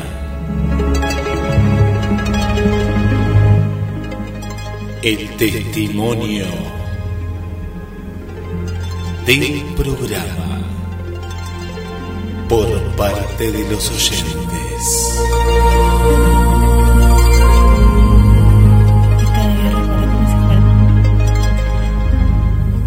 Hola Guille, hola Carlos, buenas noches. Y bueno, esta es una experiencia que yo tuve cuando sentía que dormía y yo no pude despertar o no o seguía durmiendo. Yo hasta ahora sigo dudando si eso fue un sueño o yo realmente entré en un trance, no, no sé explicar bien. Una madrugada sentí que alguien se movía a mi lado. Se movía, se movía y se sentía que era algo chiquito. No una persona de mi tamaño. Entonces, ya que yo no podía abrir mis ojos, entonces yo eh, me atreví a palpar y sentí, le sentía todo, sentía todo que era una criatura.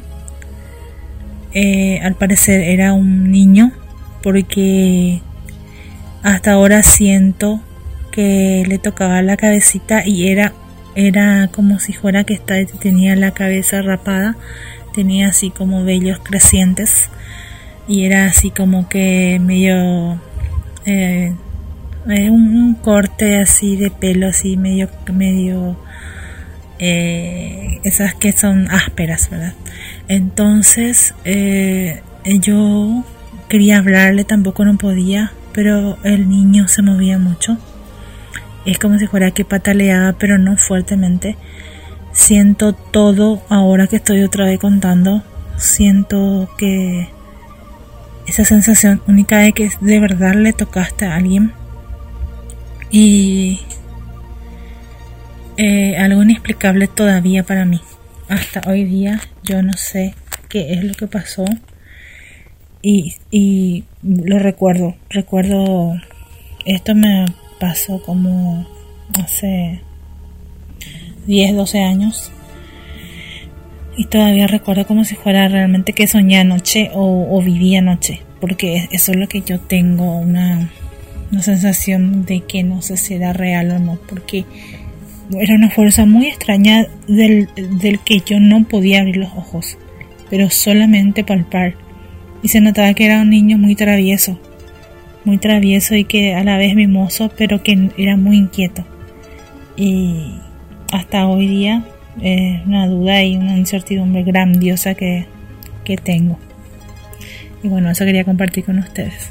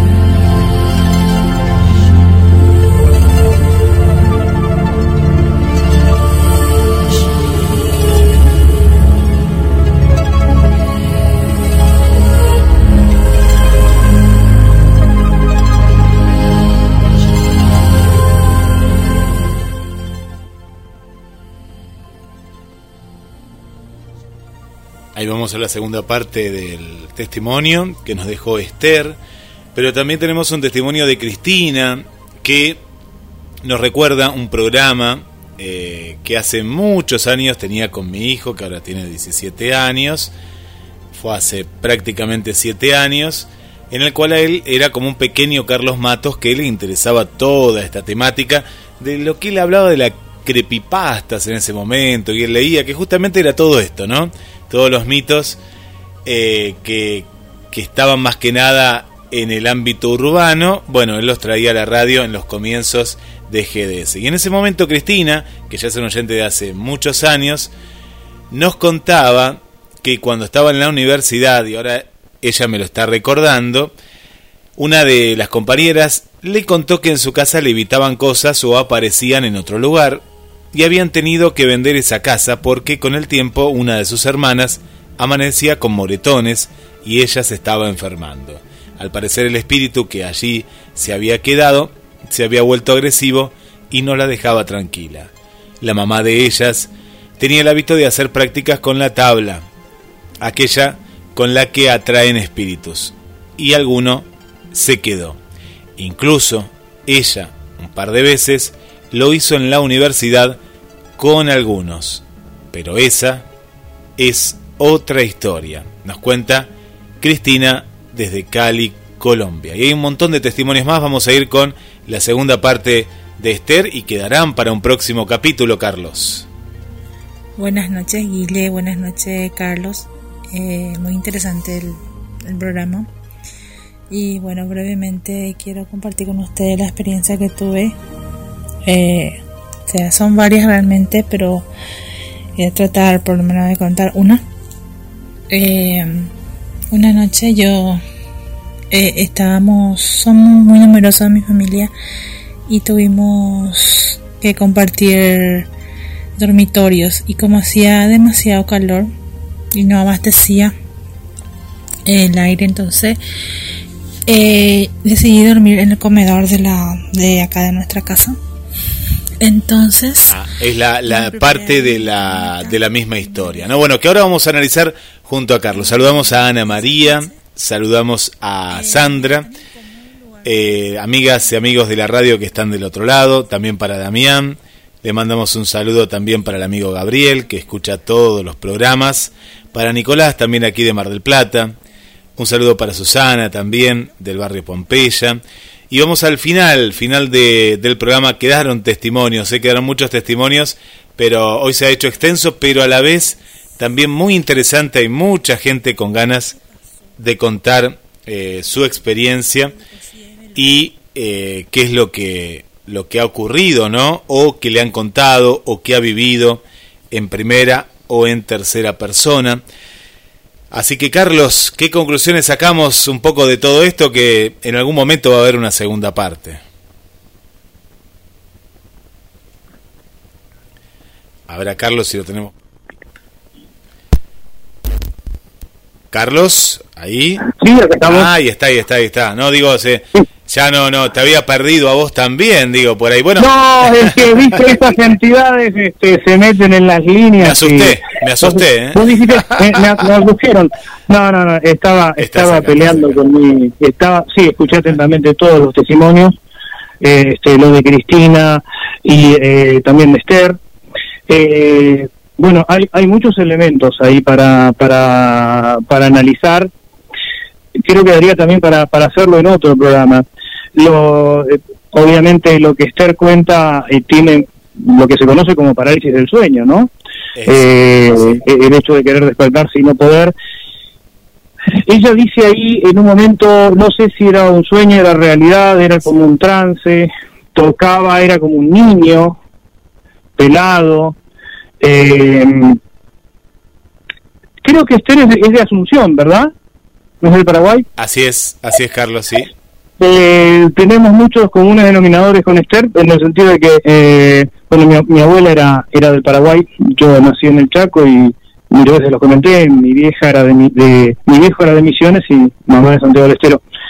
Eh, y, recuerdo también alguna vez estando este, en lo de mis primos allá en San Ignacio, Misiones, San Ignacio de eh, Argentina, porque también está San Ignacio en el Paraguay. Este, haber este, soñado y no quedarme muy claro si es que andaba el bombero dando vueltas por ahí. Eh, formaba parte como, como del, folclore y, del sueño, ¿no? Eh, por eso lo que siempre decimos, la, acá no, no, no digamos que la, la realidad de la experiencia. La realidad de la experiencia es un tema. ¿Cómo decodificamos esa realidad? Es otra, es otra cuestión este, eh, si existe el bombero o no existe, esa es otra cuestión, ese es otro tema. No estoy diciendo que Esther hablara del bombero, ¿eh? pero me hizo, me hizo recordar, eh, porque en realidad el bombero se presenta eh, con, con, con un sombrero generalmente, ¿no? Este, y además la versión en el Paraguay y la versión en Argentina son un poquito diferentes también porque eh, eh, en, en, el, en el Paraguay este, eh, folclorólogos como León Cadogan, eh, gran estudioso, siempre narra que el bombero aparece de noche, este, en las noches de amenazo, amenazo son los, las noches de, donde, donde amenaza tormenta. Este, en tanto que, que eh, los folclorólogos argentinos ubican al bombero eh, generalmente por la tarde. Pero bueno, hay una disputa con los hermanos paraguayos a ver cuál es el horario lógico del bombero. Pero lo que quiero decir es que el universo eh, infantil eh, de quienes tenemos orígenes en el litoral argentino, este, en, el Paraguay, sur, sur de Brasil, eh, esa infancia está poblada por todos estos geniecillos que en algún en alguna parte del inconsciente están. Yo recuerdo, y, y voy a compartir con vos, Esther, recuerdo haber escuchado el canto del Yacilla Teré eh, y, que se me helara la sangre. Eh, obviamente después los tíos me explicaron que era un pajarito, que, que sé yo, que, que sé cuánto, que emitía ese canto, pero bueno, eh, ese canto alimenta esta esta leyenda, ¿no? Desde el niño rubio, desnudo, que aparece con un bastón este, y que secuestra a los niños, eh, durante la hora durante la hora de la siesta. Uno podría decir, bueno, es algo pintoresco, ¿por qué se alimenta esta leyenda? Eh, y bueno, no deja de ser también una forma de control social, ¿no? De los padres, para que los chicos no nos escapáramos, los niños no nos escapáramos a la hora de la cita por cualquier otro lado. Hay gente que dice haberlo visto. Eh, por eso digo, hay un paisaje cultural que alimenta todo esto y que por otra parte está bueno, está bueno, no había, eh, yo la verdad que me quedo con, con todos estos todos estos personajes que pueblan el inconsciente eh, eh, y no con esas esas mangas, esos cómics que, que no que no nos dicen nada, ¿no? Eh, que por eso son propios de otra cultura, pero que no, no reflejan a lo mejor ni los sueños ni las aspiraciones nuestras. Es eh, después bueno lo que decía Cristina, qué bueno sería poder entrevistarla a Cristina, Guillermo. Con todo gusto, sí, yo me acuerdo que en ese momento ella relató porque hay algo más detrás de la historia que ahora la recuerdo, pues pasaron muchos años, pero le vamos a preguntar, ella está escuchando ahora en este momento, así que si ella quiere, para la semana que viene, cuando abordemos nuevamente el tema, eh, sería un placer escucharla porque ella vivió algo, ¿no? Eh, involuntariamente, pero lo vivió. Bien, eh, Cristina está en Colombia, si no, ella, no de, recuerdo mal. ella es de Cali, Colombia, así es. eh, ella, es de Cali, ella es de Cali, Colombia. Bueno, hemos recorrido un, un intenso programa, Guillermo. Sí, sí, sí, Eh, sí, sí. Hemos paseado por diferentes puntos de vista. Ahí Marina Llaveno mandó un mensaje justamente en el que ella habla de eh, algunos. Voy a intentar sintetizar en homenaje al, al- al tiempo que ya se nos fue. Eh, habla de, de- mm, alguna forma de información, de alguna manera de acceder a cierta información eh, que, que la persona muerta le, le revela a alguien y ese alguien va a- y lo corrobora con la persona viva. Bueno, eh, si Marina quisiera por ahí este eh, profundizar esto, yo después voy a, voy a charlar con ella a ver si la podemos entrevistar para que comente esto, que es eh, totalmente válido y que pero que en parte cierra con algunas de las explicaciones que dio eh, que dio eh, en la parte final González Quevedo, es decir, eh, ahí se explica también, podríamos acceder a esto de por qué los registros acásicos. ¿Accedemos a un registro de todos los tiempos accedemos a un registro, accedemos a una especie de memoria colectiva alimen- alimentada por quienes estamos vivos hoy acá? ¿No? Es un tema que queda, es un tema que queda abierto. Bueno, Guillermo, mirá, mirá dónde estamos, mirá la hora que es. Sí, sí, pero dio, dio, dio para hablar, eh, porque tampoco la, es que las notas fueron tan extensas, pero sí eh, la necesidad a veces de la gente de expresarse, bueno, y eso es lo bueno, ¿no? Eh, así que hay, hay, hay muchas historias más. Eh, así que va a haber, va a haber más capítulos, me parece, de esto, porque da, da para mucho. Sí, sí, sí, y porque ya estamos, ya estamos de lleno en el mundo de lo imaginal. Por supuesto, agradecerle a, a las oyentes, a los oyentes del programa, que además nos hacen recordar cosas tan lindas, ¿no? Como lo de Esther, este, como también la, la, la amiga nuestra, eh, que ya sé quién es, pero bueno, no vamos a dar el nombre, que vivió eso en, en un edificio, ¿no? Eh, que movían las sillas y demás, porque conozco el caso, conozco el caso, conozco el edificio y conozco a la gente que trabaja ahí. Claro, claro, la, la, la, la, conoces, si ella se anima a contarlo en público, sí, sí, sí. va a ser eh, muy muy Es rica, muy rica la historia, porque está, está relacionada. Sí, sí. Lo único que te puedo adelantar es que eh, en un, yo también estuve un tiempo trabajando en ese edificio. Ah, estuviste también, bien, hace- Sí, sí, hace muchos años. Este, y además sé de la seriedad de, de esta persona. Sí, sí, por eso eso sé es de la seriedad de esta persona.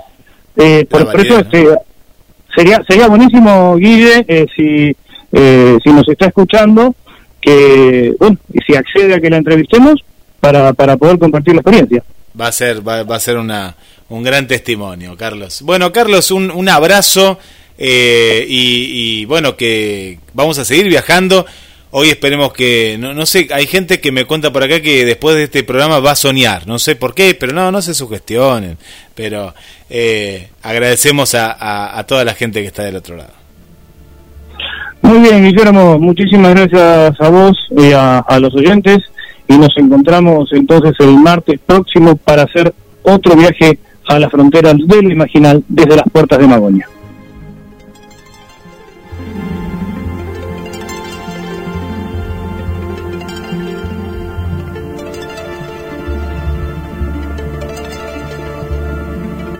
El equipo de GDS Radio HD 223-448-4637. Somos un equipo.